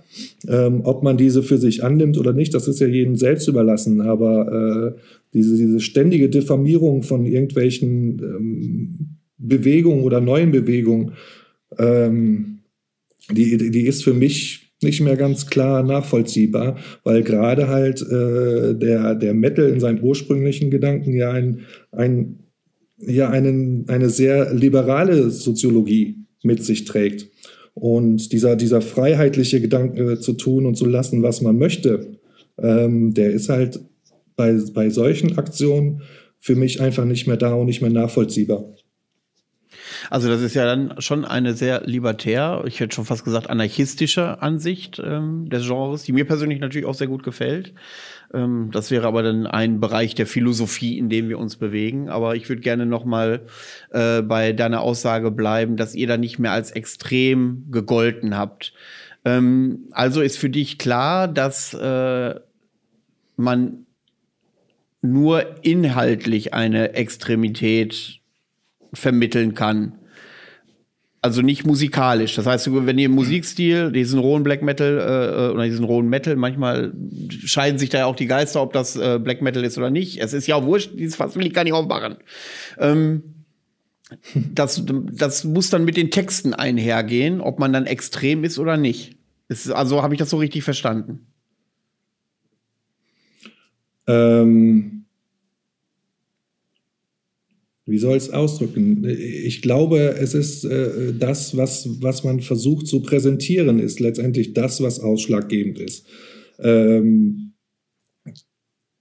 viele Leute gehen äh, während der Woche den, den ganz normalen Job nach und äh, stehen teilweise mit Krawatte an Bankschalter oder was weiß ich nicht und verdienen ihre Brötchen und am Wochenende kommt die Kutte raus und äh, dann ist man der Weekend Warrior.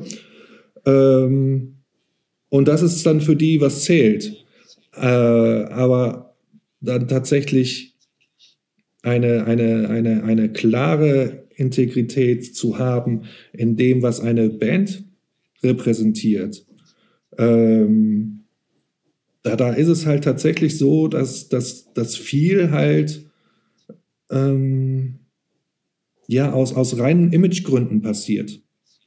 Und ähm, dieses Image ist mittlerweile halt wichtiger als die Musik. Habe ich zumindest so den Eindruck, dass, ein, dass, dass erst ein Image kreiert werden muss, bevor in irgendeiner Form ähm, eine Band an eine Anerkennung oder, oder eine bestimmte Anerkennung erreicht. Und, und das ist halt eine Sache, die, die für mich halt vom, vom Grund auf nicht wirklich ehrlich ist. Und äh, weshalb ich auch äh, gerade so diese, diese, dieses, dieses Wort true äh, immer sehr verlache, weil ähm, ich halt nur noch sehr, sehr wenig Ehrlichkeit und, und, und Wahrheit im, im, im Metal sehe. Ähm, es, es geht teilweise halt nur noch um Show. Und ähm, das ist völlig okay für, für die Leute, die sich in irgendeiner Form ähm, unterhalten lassen möchten. Äh, Heavy Metal ist ein Unterhaltungsprogramm im Jahre 2020. Ähm, aber es gibt halt auch noch Leute, für die ist Heavy Metal halt noch mehr. Und ähm, da bin ich halt auch definitiv Nostalgiker und, und sag so von wegen, ja, da, da sortiere ich für mich halt auch einfach aus.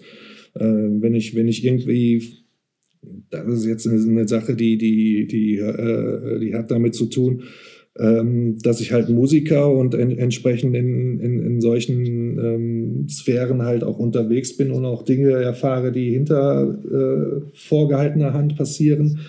Ähm, wo ich mir manchmal wünsche, dieses, dieses Mystische, ähm, dieses Nichtwissen zu haben und ich mich manchmal äh, dazu zurücksehne, einfach wieder Fan sein zu können, ohne zu wissen, dass der ein oder andere ähm, ganz offensiv mit mit Doppelungen auf die Bühne geht und ähm, da die Hälfte vom Band kommt oder sowas, ähm, was für mich ein Unding ist. Das ist dann tatsächlich einfach nur Show. Oder ich äh, Bands sehe, die auf der Bühne ein Riesenfeuerwerk ähm, abfackeln und, und, ähm, und, und äh, die bitterbösen Leute sich darstellen und dann hinter der Bühne ähm, sich mehr oder weniger die Eier kraulen lassen und äh, den Pina Colada mit, mit dem Schirmchen äh, an, an den Tisch bringen lassen. Also das, das ist. Nichts gegen Pina Colada. Form, die, die, ja, nein, um Gottes Willen, das mag ja jeder, wie er möchte. Ich bin ja auch äh, oh, ich bin ja auch einer, der sich immer wieder gerne als offensiver Nicht-Biertrinker äh, outet. Da kriege ich auch oft genug Gegenwind, aber das ist ja ein ganz anderes Darf Thema. Darf ich mal kurz einhaken? Ähm, nee, Darf ich mal das, kurz das, einhaken? Ja. Weil mich, mir, in mich regt sich gerade erheblichen Widerstand. Und zwar aufgrund dessen, weil ich glaube, ich habe ich hab das gerade selbst reflektiert, was du gesagt hast. Und ja, wenn ich höre, die eine Band oder die eine Person veröffentlicht was, die eine gewisse, wie heißt das so schön auf Neudeutsch, Credibility hat in der Szene. Ähm, diese Alben werden dann schon mit einem anderen Auge gesehen, wenn diese Person auch das verkörpert, was er ist und keine Show darstellt. Jetzt gibt es natürlich im Black Metal, das bleibt ja nicht aus, wenn die Szene sich breiter aufstellt. Viele, wie gesagt, haben wir das in den 80ern genannt, Poser ähm, aber ich habe den Eindruck, dass äh, aufgrund dessen, was wir eben besprochen haben, übrigens gehe ich gleich mal auf einen Kritikpunkt ein, der mich erreicht hat, äh, was dies, dieses Thema angeht, ähm, glaube ich, dass es im Black Metal eine ganz andere Qualität der Ernsthaftigkeit und Seriosität gibt, was die Musik angeht. Und ähm, dass in vielen Teilen, gerade bei so klassischen Black Metal Band, dieses Corpse Painting tatsächlich ein eine Sache ist, nicht weil sie dazu gehört, machen sie das, sondern weil sie wirklich den Schalter umlegen und weil sie dann wirklich in dieser, in dieser Person stecken, mit der sie die Musik schreiben zum Beispiel und was sie da empfinden. Ich kann mir schon vorstellen, ähm, dass das äh, eine andere Dimension hat als zum Beispiel, wenn ich äh, wir haben eben von Sabaton gesprochen, da ist Militär ja nur Zweck zum äh, äh, Mittel zum Zweck und nicht so eine so ein Ding, wie ihr das verkörpert, so diese in Anführungszeichen Ästhetik in der Kriegshistorie. Ähm, aber zu der Kritik, die mich da erreicht hat, und zwar habe ich neulich unter einem Beitrag einen etwas längeren Beitrag erhalten bei Facebook der äh, kritisiert hat, dass äh, dieser Podcast hier sich zu elitär bewegt und immer dieses in dem Vordergrund spielt, dass Black Metal ja die einzig wahre Musik ist im Metal. Und ähm, da habe ich, bin ich dann drauf eingegangen und habe gesagt, ja, das liegt daran, dass ich das Gefühl habe, dass eine gewisse Emotionalität, Ernsthaftigkeit und Besonderheit im Black Metal zumindest bei mir großartig anknüpft und ich das meistens auch in meinen Gästen oder in meinem Umfeld widerspiegelt. Ähm, da hat sich dann auch, wie du das eben erzählt hast, so ein Widerstand aufgebaut, weil du gesagt hast, ja, vieles ist ja Show. Ich glaube, wenn man authentische Musik sucht und Vertreter der Musik, dann wird man im Black Metal wahrscheinlich fündiger, gibt es das Wort überhaupt? Ist ja auch wurscht, als in vielleicht anderen Szenen. Ich kann mir jetzt vorstellen, dass es im Hip-Hop ähnlich sein kann. Ja, ich bin da nicht so in der Szene drin, aber dass, dafür, dass es da im Underground natürlich auch Leute gibt, die das total ernst meinen und die das auch für die quasi ein Lebensmotto, ein Lebensinhalt ist. Und so ähnlich sehe ich das dann im Black Metal tatsächlich auch. Und im Hair Metal und Glam Metal stelle ich mir das schwierig vor, dass man da so eine Lebensart hat wie in den 80ern. Natürlich gibt es da vielleicht Leute, aber es ist heute wahrscheinlich nicht mehr so diese Intensität gegeben und Ernsthaftigkeit. Aber da musst du. Ja, aber das. Ja, aber das, das, hat, das hat ja mit der Zeitspanne nichts zu tun. Also wenn wir überlegen, äh, der Hell Metal ist gerade auch mal zehn Jahre älter als der Black Metal.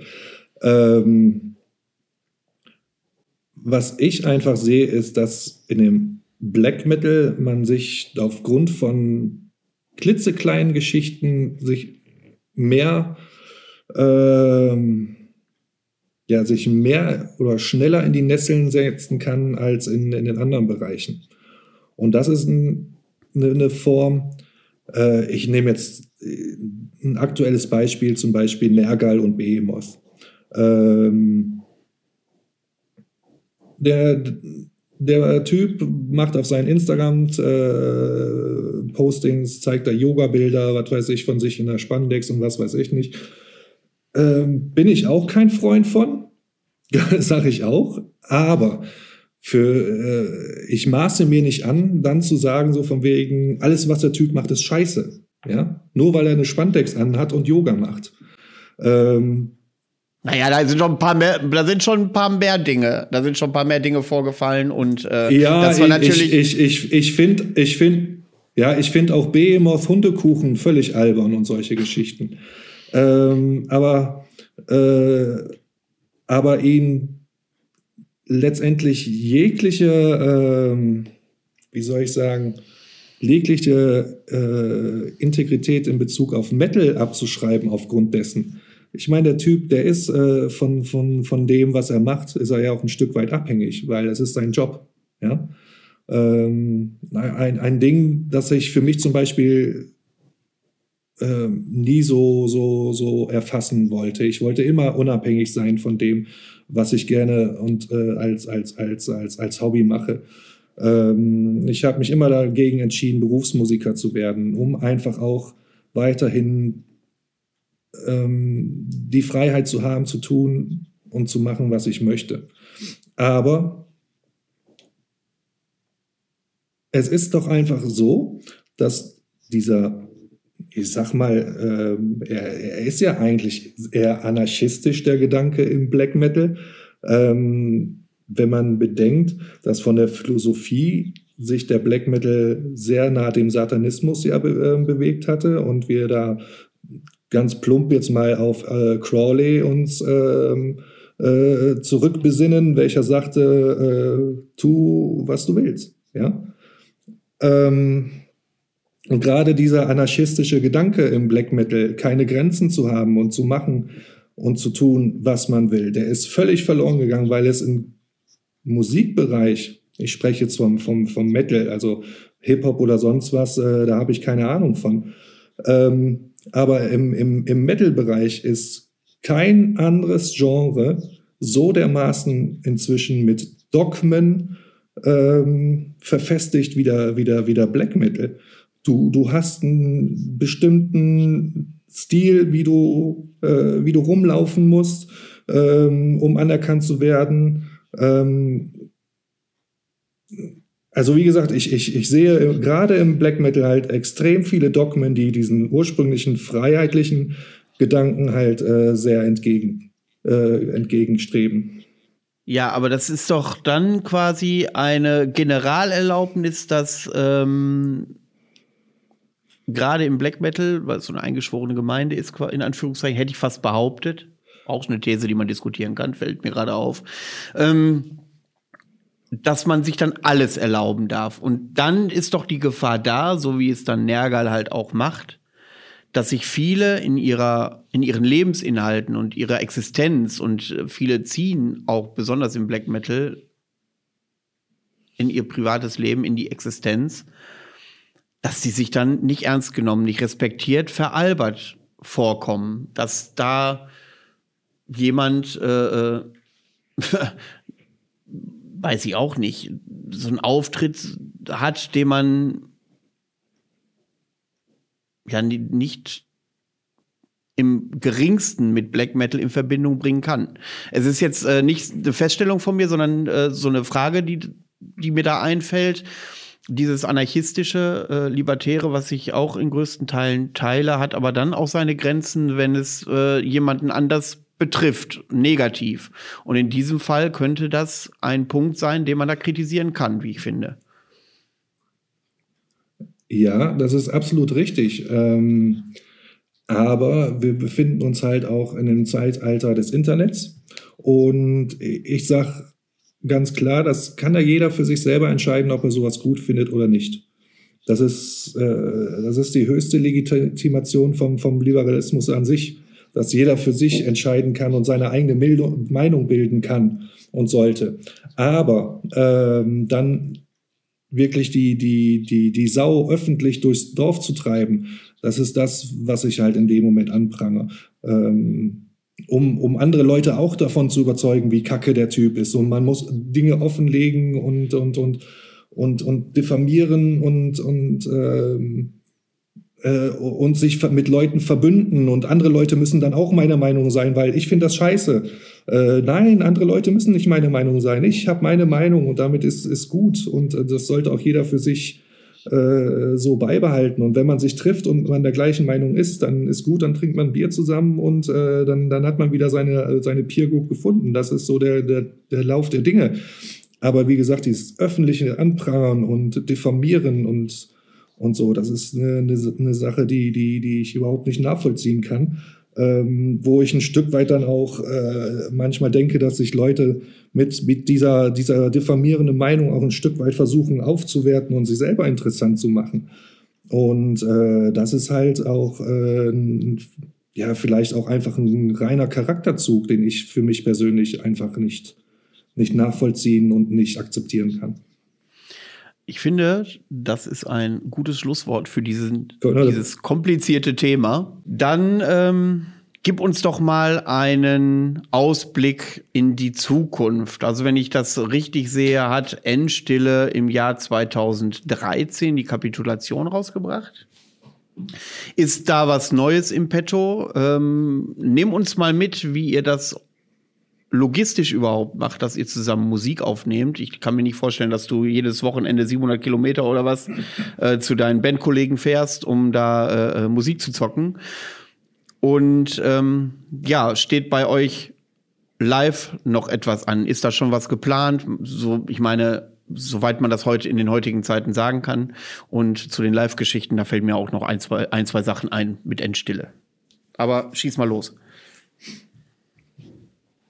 Ähm, ja, natürlich. Die, die äh, Logistik in Bezug auf Endstelle ist ähm, aufgrund der 700 Kilometer Distanz äh, schwierig, aber im Zeitalter des Internets halt nicht unmöglich. Ähm, es ist halt tatsächlich so, dass die, die Musiker miteinander proben und auch neue Sachen ausprobieren, ähm, welche dann ja als Pre-Production mehr oder weniger aufgenommen werden und mir zugespielt werden, so dass ich dann auch noch entsprechenden Einfluss nehmen kann auf, auf Dinge äh, in der Songstruktur und der Songentwicklung. Also wenn mir das ein oder andere Riff nicht gefällt, kann ich auch sagen, nee, das finde ich kacke. ähm, oder irgendwelche ähm, Änderungswünsche in Bezug auf Songstrukturen oder sonstigen. Ähm, also das ist halt durchaus schon möglich. Das wäre halt deutlich schwieriger, würde der Schlagzeuger 700 Kilometer weiter weg wohnen. Ähm, hinzu kommt ist, dass, dass ich eigentlich keinen wirklichen musikalischen Einfluss nehmen kann, weil ich in, in meiner gesamten musikalischen Karriere immer von, von Musikern abhängig war, weil ich halt ein völliges Unvermögen an Instrumenten äh, besitze. Ähm, eine Sache, die, die, die mich ein Stück weit auch stört und wo ich auch Leute äh, wirklich beneide, wenn sie alles selber einspielen können äh, und völlig unabhängig voneinander ähm, Musik machen können. Aber gut, das äh, ist dann tatsächlich der Neid der Besitzlosen, in dem Moment halt bei mir das Talent an Instrumenten.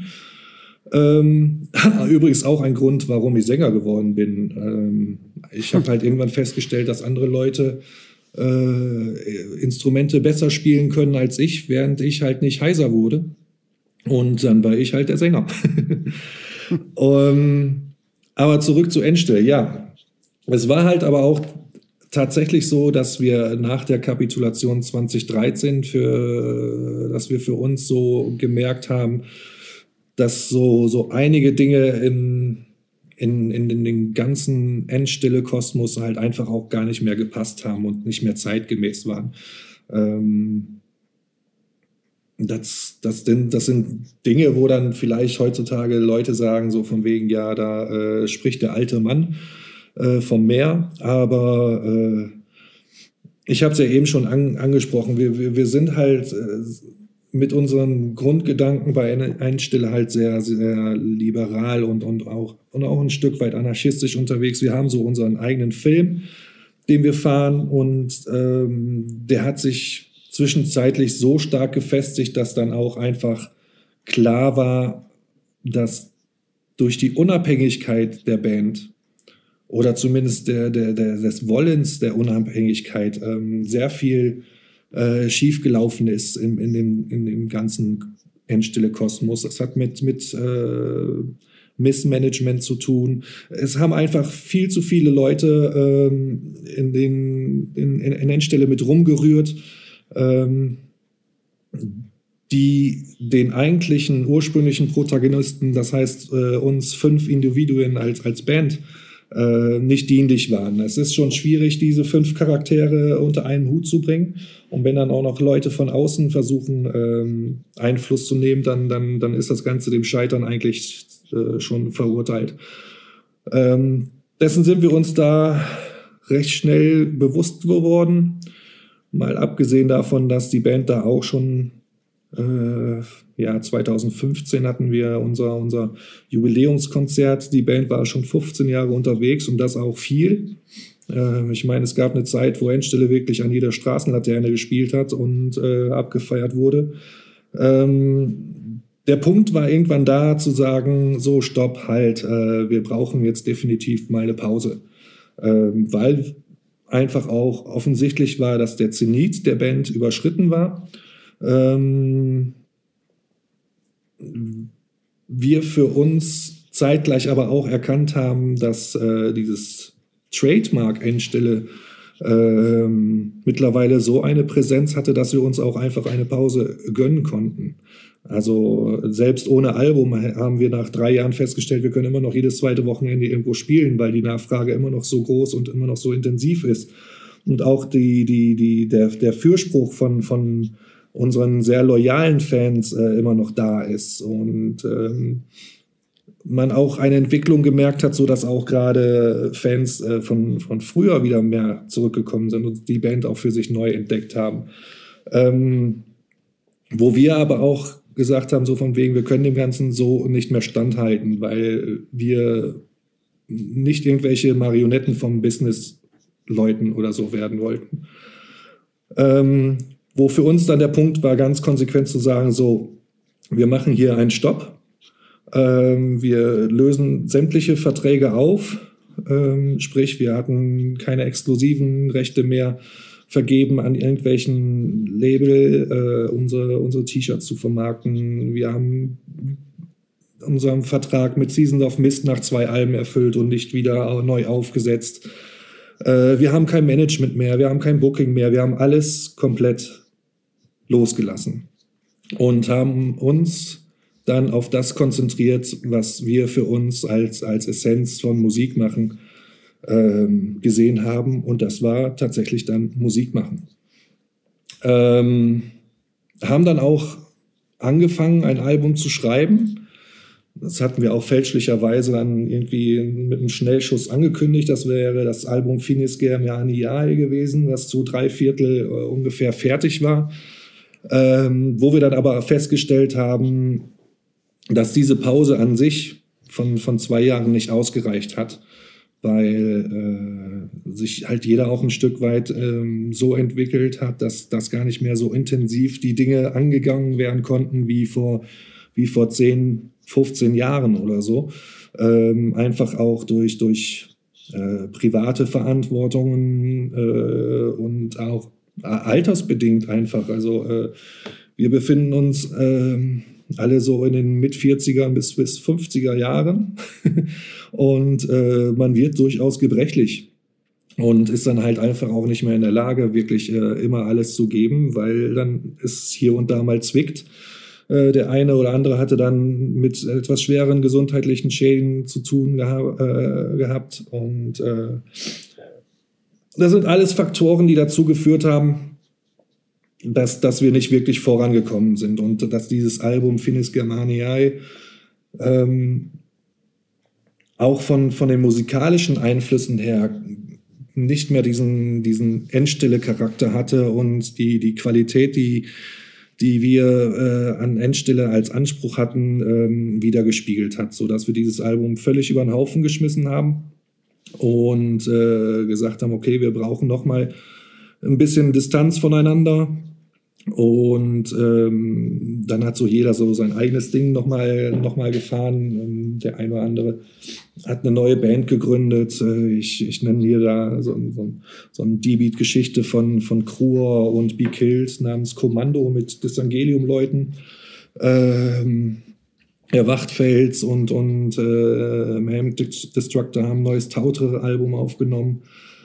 Ähm, halt all solche Geschichten. Es ging wirklich darum, sich nochmal frei zu spielen, um, um dann zurückzukehren und wieder Endstille zu sein. Aber dann halt in dem Moment auch wirklich für Endstille da zu sein.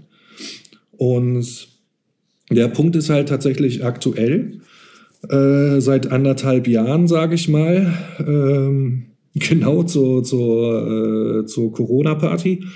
Ähm, was das Ganze natürlich auch nicht mehr vereinfacht hat. Also gerade durch die ganzen Lockdowns und solche Geschichten ist äh, das Proben extrem schwer. Ähm, aktuell ist es so, dass äh, der Wachtfels und, und Mermic Destructor sozusagen ihre einzigen äh, sozialen Kontakte sind, die, die sie noch hegen, äh, in Form von zwei Personen, die im Proberaum neue Lieder einspielen. Aber ähm, es fruchtet.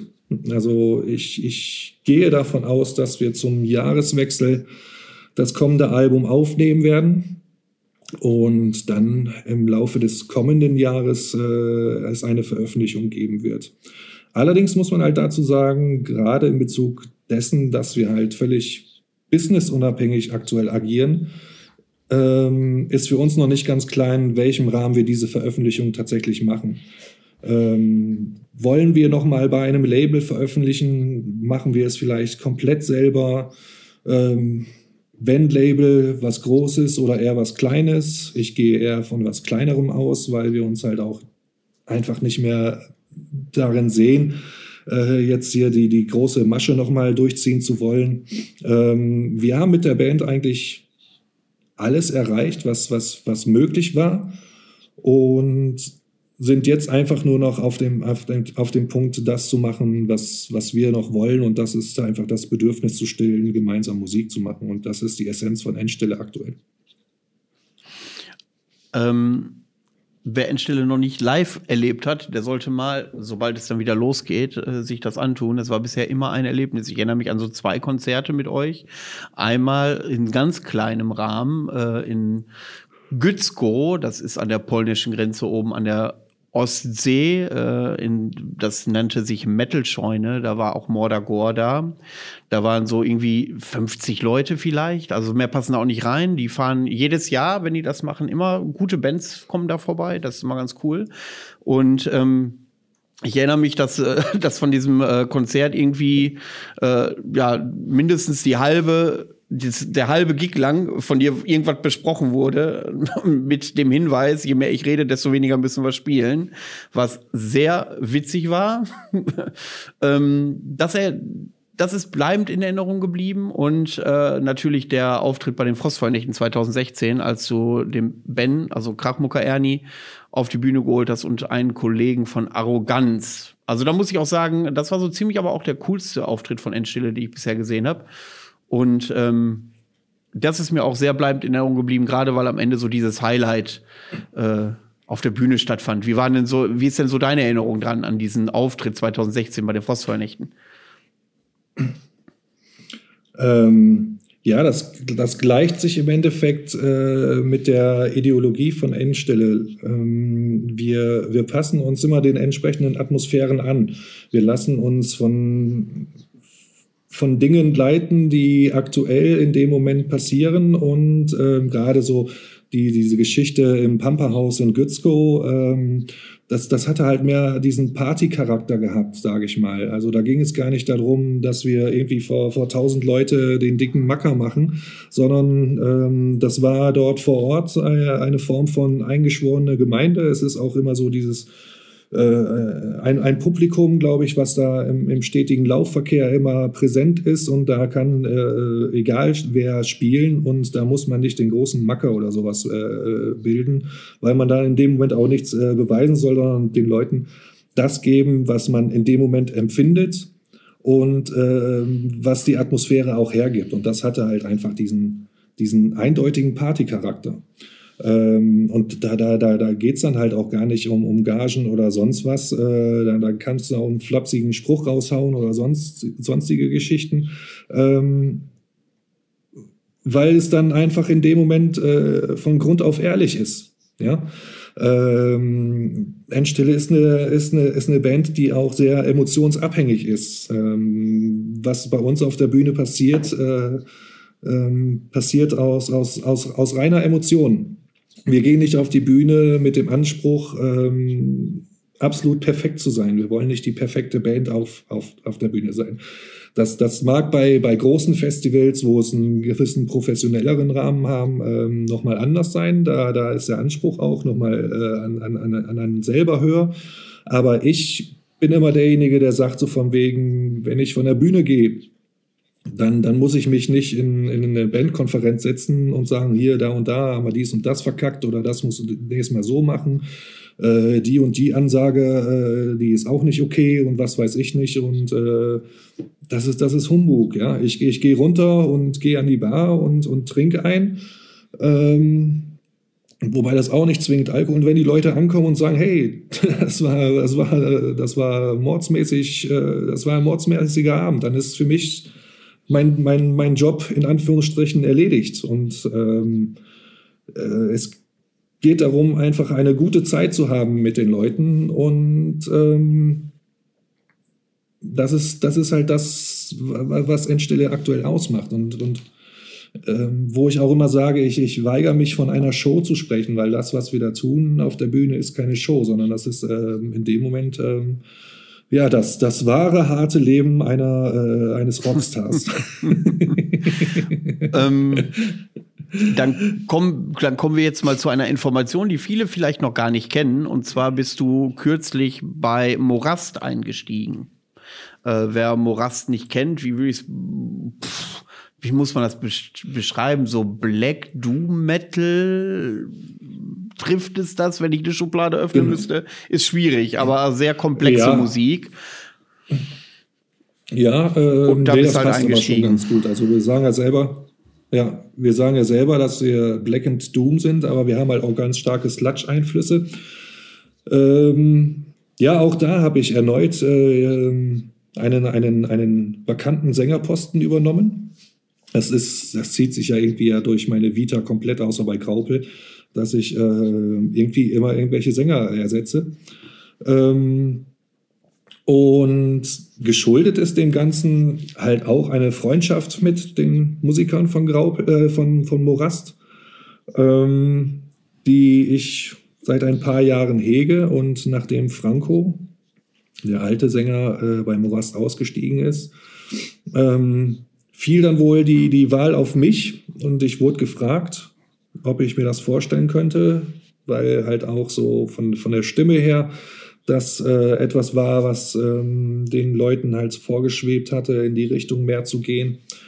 Ähm, ja, und da ich, wie gesagt, aktuell mit Endstelle jetzt nicht so mega aktiv bin, passte das bei mir perfekt in den, in den Zeitrahmen und habe dazu gesagt, weil es für mich auch musikalisch äh, schon im Vorfeld immer eine Sache war, die, die, die für mich sehr wertig war. Also Morast, ähm, die, die beiden Alben und das Demo sind in den letzten fünf Jahren äh, mit die besten Sachen, die in dem Genre gemacht wurden. Und da fühlte ich mich ge geschmeichelt und geehrt, zugleich äh, gefragt geworden zu sein. Ähm, ja, jetzt ist es so, äh, jetzt ist das letzte Album auch schon, ich glaube, anderthalb Jahre her. El Nostro Silenzio nennt sich das Album.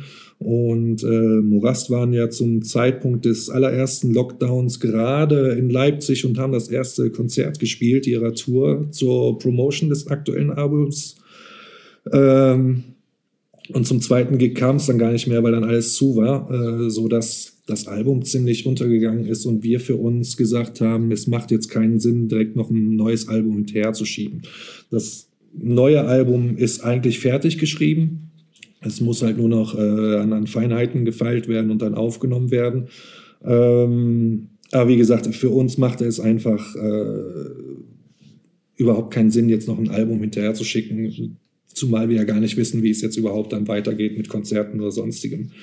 Ähm, wir haben uns entschieden, eine, eine 7-Inch aufzunehmen mit zwei Liedern. Die ist auch komplett fertig, befindet sich aktuell im Presswerk. Und äh, voraussichtliche Veröffentlichung wird dann ähm, Ende Mai, ich gehe vom 21. ist aktuell noch so die Planung, ähm, über Warn Records, beziehungsweise Sublabel Totenmusik bei Warn Records äh, veröffentlicht, äh, veröffentlicht und ja, mal, mal ge gespannt. Wir wollen uns halt einfach vorher schon, schon mal mit einem neuen Line-Up präsentieren und damit schließt sich die Werbetrommel. ähm, die, äh, was ich noch gerne wissen möchte, es gibt ja vielleicht sicherlich ein paar Leute, die äh, Morast ja schon kennen.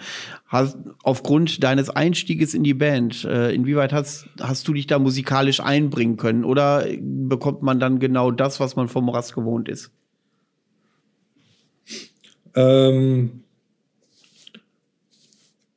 äh, eigentlich ist es halt auch nochmal eine zusätzliche Herausforderung für mich gewesen, als dass ich wirklich aktiv am, am, am Songwriting beteiligt sein kann. Dadurch, dass die, die Band ihren Ursprung in Wuppertal hat, das ist für mich eine Stunde Autofahrt von Aachen aus, ähm, ist es tatsächlich so, dass ich nicht bei jeder Probe anwesend bin, aber wir schon versuchen, regelmäßig gemeinsam zu, äh, zu proben. Ähm, und, und äh, ja, dieser, dieser Prozess des Songwritings ist für mich halt auch ein Stück weit äh, interessant, als dass ich mich da durchaus noch ein bisschen mehr eingeben kann, als äh, es jetzt vielleicht auf der Distanz bei Endstill zum Beispiel ist. Ähm, in Bezug auf eine Wandlung des musikalischen Stils ähm, glaube ich nicht, dass das wirklich effektiv mit mir zu, zu tun hat. Ähm, natürlich ist mit, mit, äh, mit Franco jemand weggebrochen, der auch äh, intern essentiell wichtig war für die Band und, und er auch teilweise äh, intensiver vielleicht an, an, an Songs gearbeitet hat, als ich das vielleicht äh, kann. Ähm, wir hatten da auch eine gewisse Findungsphase mit Moras gehabt, mit dem neuen Line-Up, was völlig, völlig äh, offensichtlich ist. Aber auch, auch da war es so, dass ähm, die Ausrichtung der Band und das, was zukünftig sein sollte, sich nicht maßgebend von, von dem ursprünglichen Morast entfernt hat, sondern durch die Variabilität meiner Stimme sich die Musik auch nochmal zusätzlich ähm, weiterentwickeln konnte und auch ganz neue Sparten und Möglichkeiten sich aufgetan haben für die Band. Und das haben wir insbesondere bei den zwei Liedern, die wir aufgenommen haben, äh, gemerkt, wo wir von, von vielen Seiten die die Sachen schon gehört haben, ähm, ja, einen sehr hohen Zuspruch äh, bekommen haben, dass es ein eindeutiger Quantensprung ist ähm, im Vergleich zu den Sachen, die wir vorher gemacht haben. Aber das, das soll jeder für sich selber mal anhören und, und entscheiden. Ähm, ich will jetzt da nicht mit Selbstbeweihräucherung oder sonstigem anfangen. Das, äh, wie gesagt, das überlasse ich anderen.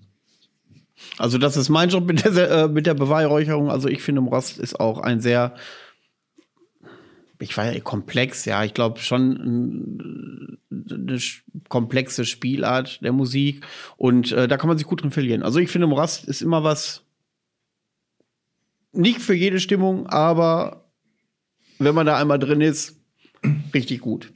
Aber das war dann tatsächlich jetzt Ende ja, des Werbeblockes. Ach so, ja gut, erzähl noch was schnell, schnell ergänzen.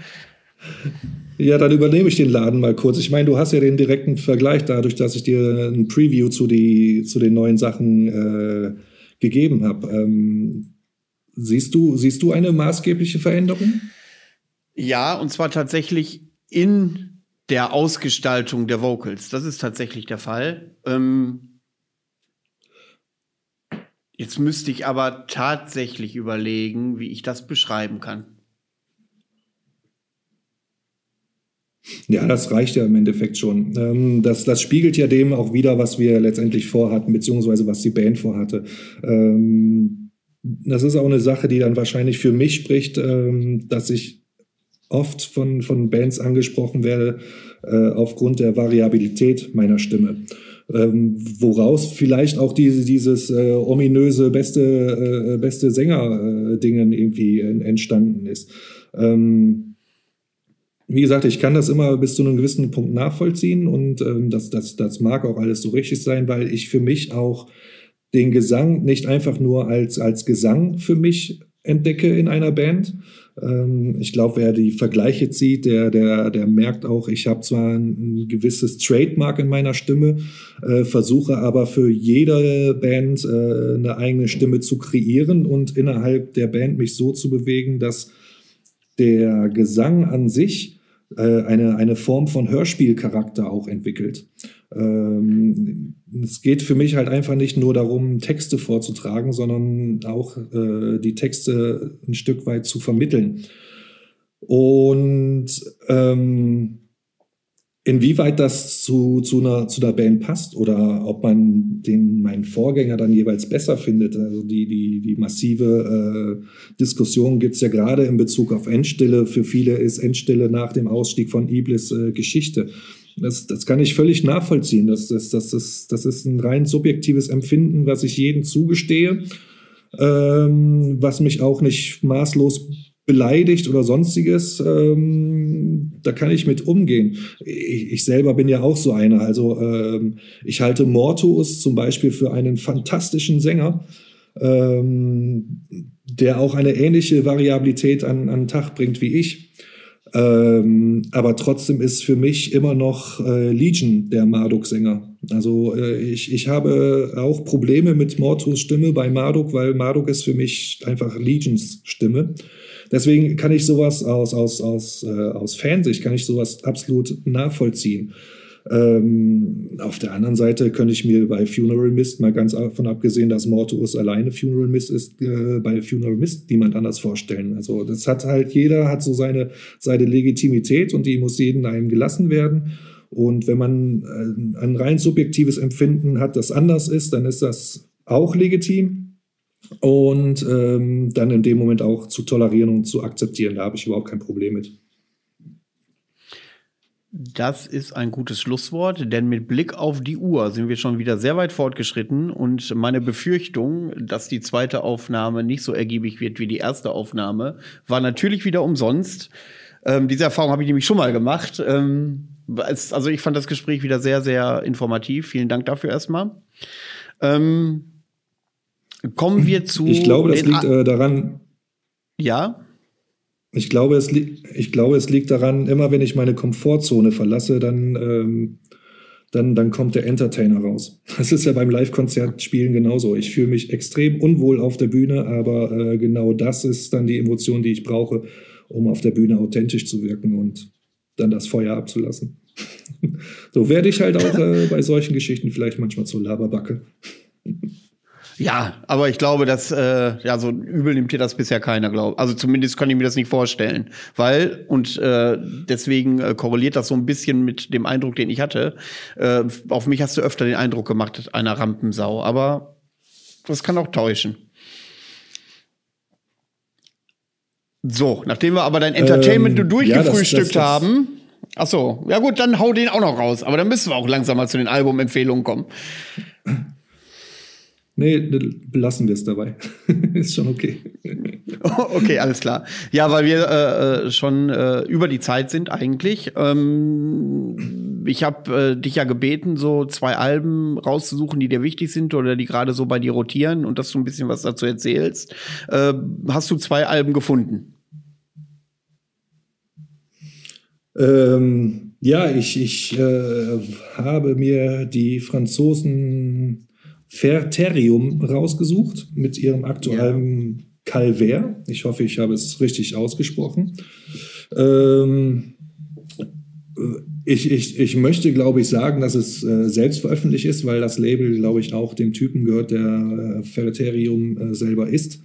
Ähm, er hat noch, zwar noch die ein oder anderen Kapellen da nebenbei, aber irgendwie jetzt nicht so großartig publik, wie man das äh, vielleicht denken könnte.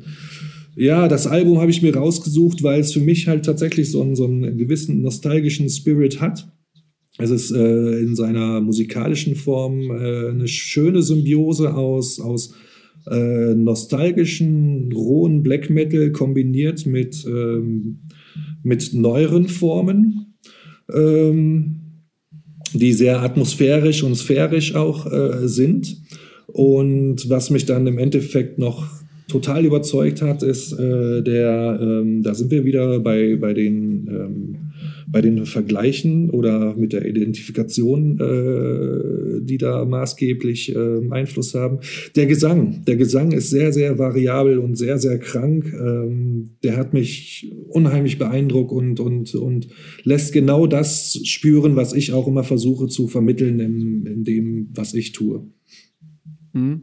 Also Ferriterium, ich meine mich zu erinnern, dass ich äh, den Vorgänger auch mal schon empfohlen habe. Ähm, das Neue habe ich tatsächlich noch gar nicht gehört. Das werde ich definitiv in Angriff nehmen. Dies, äh, dieser Vorgänger von 2019, Le Denier Livré, äh, ist auch ein richtig, richtig gutes Ding. Und ähm, ja, ich werde da definitiv reinhören, weil ich auch ein Ferriterium-Fan bin, so ein bisschen. Obwohl, wenn ich ein Fan wäre, würde ich das aktuelle Album kennen, ich weiß. Ähm, Aber ich danke dir auf jeden Fall für den äh, ersten Albumtipp.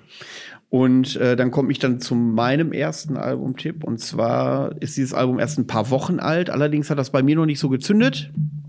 Nur so die letzten zwei, drei Male beim Durchhören. Äh, A, weil ich die dem, im nächsten Jahr mal auf dem Festival sehe. Und B, weil alle die geil finden, nur ich fand sie nicht gut. Und zwar geht, handelt es sich um Grabunhold, das Album Heldentod. Das die meisten von euch werden das wahrscheinlich schon kennen und ich bin wieder so ein Nachzügler, wie ich das ja öfter habe. Aber es ist halt klassischer ich, Black Metal. Ja? Ich, ich reihe mich da ein. Also mir also, sagt äh, der Name nicht. Grab und Holt äh, zwar was, aber ich habe es auch noch nicht gehört. Aber ich muss ganz ehrlich sein, da bin ich vielleicht auch äh, ja wieder wieder so einer der der äh, der von solchen Bandnamen ein Stück weit abgeschreckt bin. Ich meine, ich, ich sitze mit Graupel da im Glashaus, definitiv auch nicht. Ähm, auch nicht wirklich so die, die, die, die super Inspiration gewesen damals bei den Bandnamen, aber äh, Grab und Holt, das sind so, so Dinge, die, die, muss ich leider gestehen, die schrecken mich ein, dann etwas ab, solche Namen. Ähm, aber äh, ja, ich habe gehört, es sind nette Jungs, sollen gute Musik machen. Äh, vielleicht leihe ich dem Ganzen mal ein Ohr. Ja, also ich habe das Album ein paar Mal hören müssen, bis es bei mir gezündet hat. So ab dem zweiten Song ging es dann so langsam. Ähm, was mich so ein bisschen abgeschreckt hat, was bei mir aktuell so ein absoluter Abturner ist, ist so diese Tolkien-Geschichte. Ich finde, das ist ausgelutscht. Das ist irgendwie. Man hat das Gefühl, man ist dann wieder äh, 1995 und, und da versucht jemand krampfhaft auf Nostalgie zu machen. Ähm, als ich mitbekommen habe, dass sich das da um dieses Tolkien-Thema dreht, äh, war ich tatsächlich abgeschreckt. Namen sind äh, bei mir, ich hatte, ich habe mein Album empfohlen, da hieß die Band Super Satan und das war Black Metal. Also das war, auch schon ein bisschen äh, schräg, aber es ist halt ein gutes Album gewesen. Ähm, ja, und das empfehle ich halt. Ist halt klassischer Black Metal. Äh, ist halt kein epischer klassischer Black Metal, aber die haben schon so Synthesizer-Parts, die schön kalt und klirrend sind, wie sie mir gefallen, die dann tatsächlich an die 90er erinnern. Und ähm, ja, wer so traditionellen Black Metal aller ich weiß nicht, ob, man, ob Schrat der richtige Vergleich ist, aber es kann schon in die richtige Richtung gehen. Wenn Schrat zum Beispiel mag, ähm, der wird Grab und Holt auch mögen wenn ihr das nicht sogar schon kennt, weil ich wahrscheinlich der Einzige bin, der es noch nicht kennt. Und du natürlich. Und ich. Genau. Schrat kenne ich auch nicht. Ne? Die musste mal live gucken, die lohnt sich. Also nee. das ist, das ist wie nee. Äh, ich habe dich, da, da habe ich jetzt nicht nee zugesagt. Ach so, ja gut, da ich ist bin, Verzerrung. Ich bin immer, ähm, Nein, es ist, äh, vielleicht haben wir sogar mit, mit den Bands äh, auch schon äh, mit dem einen oder anderen gespielt. Ich weiß es gar nicht. Es, es ist, ich, ich verliere halt einfach den Überblick bei solchen Geschichten. Mhm. Und das ist etwas, was, was äh, leider halt dem geschuldet ist, äh, wenn man zu viel unterwegs ist. Irgendwann reißt einfach einen nichts mehr vom Hocker. Also ähm, klar, Slayer konnte man sich immer, immer wieder angucken und äh, wenn man dann irgendwo mal äh, mit Carrie King eingesoffen hat, dann hat man auch sein Leben erfüllt irgendwie. Ähm, deswegen, ich habe irgendwie schon alles gesehen und ich bin ein Stück weit auch echt müde und den ganzen überschüssig geworden. Ähm, wo ich jetzt einfach aber auch hoffe, dass das Ganze sich wieder ein bisschen gelegt hat und das für mich spannender wird. Ähm, nachdem jetzt so lange keine Konzerte mehr waren. Aber ich bin nie abgeneigt, äh, mir neue Bands anzugucken. Ich mache es auch grundsätzlich so schon aus reinem ähm, Respektaspekt, äh, dass ich mir jede Band, die vor uns spielt, äh, mir angucke, egal ähm, was für eine Rumpelkamera das ist. Ähm, ich kann mir dann innerhalb von zwei, drei Liedern kann ich mir dann ein Urteil für mich bilden. Und ähm, aber aus reinem Interesse und wie gesagt aus reinem äh, Aspekt des, der, des Respektes ähm, schaue ich mir jede Band vorher an, auf jeden Fall. So, und dann kommen wir mal zu deiner zweiten Platte, die du dir ausgesucht hast. Ja, ähm, eigentlich vom Kriterium her schlägt es in die gleiche Kerbe. Also ich könnte alles, was ich in Bezug auf Ferterium äh, gesagt habe, auch äh, in Bezug auf das zweite Album nennen. Und das ist, ja, ich, ich weiß auch nicht wirklich, wie sie ausgesprochen wird. Ähm, wenn man sie im Internet sucht, dann findet man sie auch kaum, weil es tausend verschiedene Formen gibt. Die Band nennt sich wohl Null. Ähm, das ist wohl isländisch für Null ähm, werden manchmal auch als Null bezeichnet oder als Null oder als Null. Äh, egal wie man es jetzt sagt, es ist immer Null. du merkst so äh, das Problem mit diesen Bandnamen. Ähm, aber versucht es dann einfach mal über den äh, Albumtitel, der da heißt Entity. Äh, das Album ist 2020 rausgekommen, wie gesagt, eine isländische Band. Und ähm, ich habe eigentlich eher ein Problem mit isländischen Bands, aber das liegt mehr an der Sprache, ähm, weil mir die, die Klangform der, der, der isländischen Sprache im, im, in der Musik nicht so gefällt. Ähm, ich kenne fantastische Bands äh, aus Island, die musikalisch der absolute Hammer sind, aber sobald da einer anfängt äh, zu singen, äh, das ist ein Klangmuster, was rein subjektiv vom Empfinden her mir einfach äh, nicht passt. Äh, bei Null ist es anders. Ähm, die singen nämlich auf Englisch. Und äh, da hat alles wunderbar gepasst. Und äh, ich glaube, ist auch sogar bei Warn Records rausgekommen, soweit ich weiß. Mhm. Warn Records und das Bandlogo ist einfach eine Null. Äh, das Bandlogo habe ich gerade gar nicht vor Augen. Das ist einfach eine ich Null. Glaub, da steht, weiß ich nicht. ja, ist es so? Ja. Ist das so? Habe ich direkt vor mir gerade. Okay. Ja, ja. Die wird aber auch, die wird auch Null geschrieben, also N, äh, Accent aigu und zwei L oder eine Null einfach. So, also die Ja, Band kannst du beid, gesagt, äh, das- beidseitig so ausschreiben. Ja. Ja, das ist die Krux an der Geschichte. Die sind kategorisiert in Depressive Black and Doom Metal. Also das ist natürlich wirklich mal eine spannende Mischung, glaube ich. Okay. Das, äh, das gebe ich mir, das schön für den Rückweg von der Arbeit werde ich mir das geben. Das ist genauso die Musik, die ich für den, für den Rückweg äh, äh, von der Arbeit gleich benötige. So, dann komme ich mal zu meinem letzten Album. Und zwar geht's in die USA. Und verzeiht mir wieder die Aussprache, ob sie Berkucci heißt, Berkacci, keine Ahnung, kommen aus Oregon, ist Atmosphärik Black Metal und die haben 2020 ein Album rausgebracht, was eigentlich eher eine EP wäre. Dauert ist zwar 33 Minuten lang, hat aber auch nur zwei Songs. Äh, die Band gibt es erst, ich glaube auch erst seit 2020 oder so, aber das ist nicht genau gesichert, das weiß kaum einer.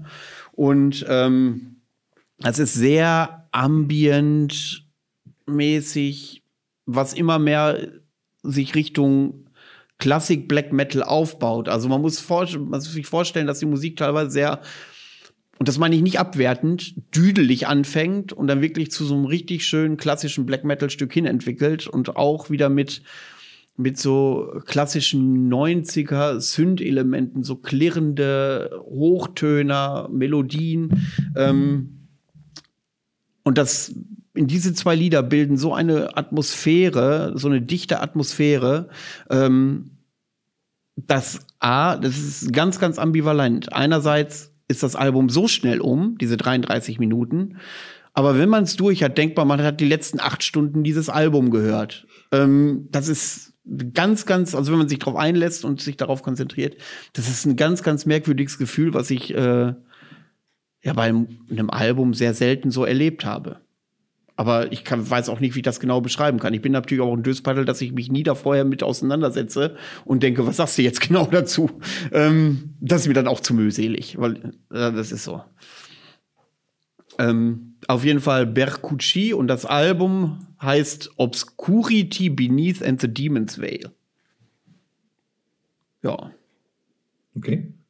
Ja, hoffen wir mal, dass äh, die lieben Hörer das gleiche denken in Bezug auf diesen, diese Podcast-Folge.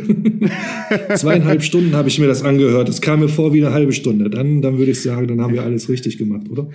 Ja, das, das ist so. Und äh, ihr merkt schon, ein kleines Fazit von euch ist natürlich immer willkommen. Gerne auch Kritik, die ich mir auch annehme oder auch mal zur Diskussion stelle in einer Sendung.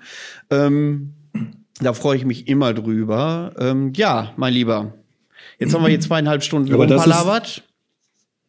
Genau, aber das ist ja die Kunst an der ganzen Geschichte. Man muss äh, für die Zeit, die man sich präsentiert, muss man sich auch in irgendeiner Form ähm, interessant halten. Also wenn ich überlege, ich kann mir auch Bands äh, drei Stunden angucken und ähm, wenn die aber auch drei Stunden dann mich so fesseln, dann ist alles gut. Aber wenn ich dann irgendwie bei Konzerten stehe und eine Band spielt anderthalb Stunden ein Gedüdel und was weiß ich nicht und ich gucke nur auf die Uhr und sag, äh, hoffentlich ist das bald vorbei, weil meine Aufmerksamkeitsspanne ähm, einfach weg ist, äh, dann, dann ist da irgendwas verkehrt gelaufen und das muss auch für jeder sich ähm, auch klar sein, dass, dass man das dann auch so entsprechend wir, wir machen das bei Endstelle auch. Wir sagen auch ganz klar, 60 Minuten Endstelle ist eigentlich so die perfekte Zeit, weil äh, alles, was drüber geht, wird echt anstrengend. Ähm, sowohl für uns auf der Bühne, aber auch für den Hörer, weil wir einfach auch keine Musik machen, die man sich äh, zwei Stunden lang reinballern kann. Also so re- selbstreflektiert sind wir dann im Endeffekt auch.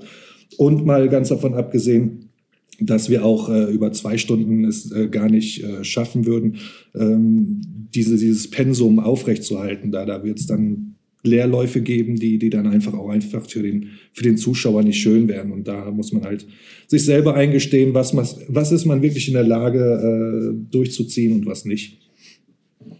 Genau. So, dann kommen wir zu deinem Fazit. Ähm, hast du unseren Hörern noch etwas zu sagen? Wie hat es dir gefallen? Und äh, hau raus, jetzt ist deine Plattform, wo du sagen kannst, was du willst. Ja, ich glaube, das habe ich gerade äh, mehr oder weniger schon getan. Also ähm, ich hoffe, dass sich die Leute äh, sich das antun werden. Ähm, also erstmal danke, dass ihr zwei, ja, fast eine zwei, dreiviertel Stunde durchgehalten habt.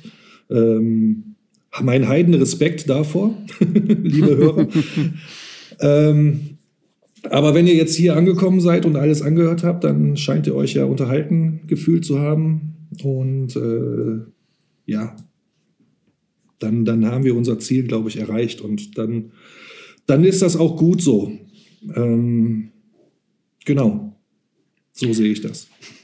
Sehr gut. Dann bedanke ich mich auf jeden Fall für deine Zeit. Es war ja quasi, wir haben ja nicht nur eine zwei, dreiviertel Stunde geplaudert heute, sondern wir haben auch zwei Stunden äh, im Laufe der letzten Woche schon miteinander gesprochen.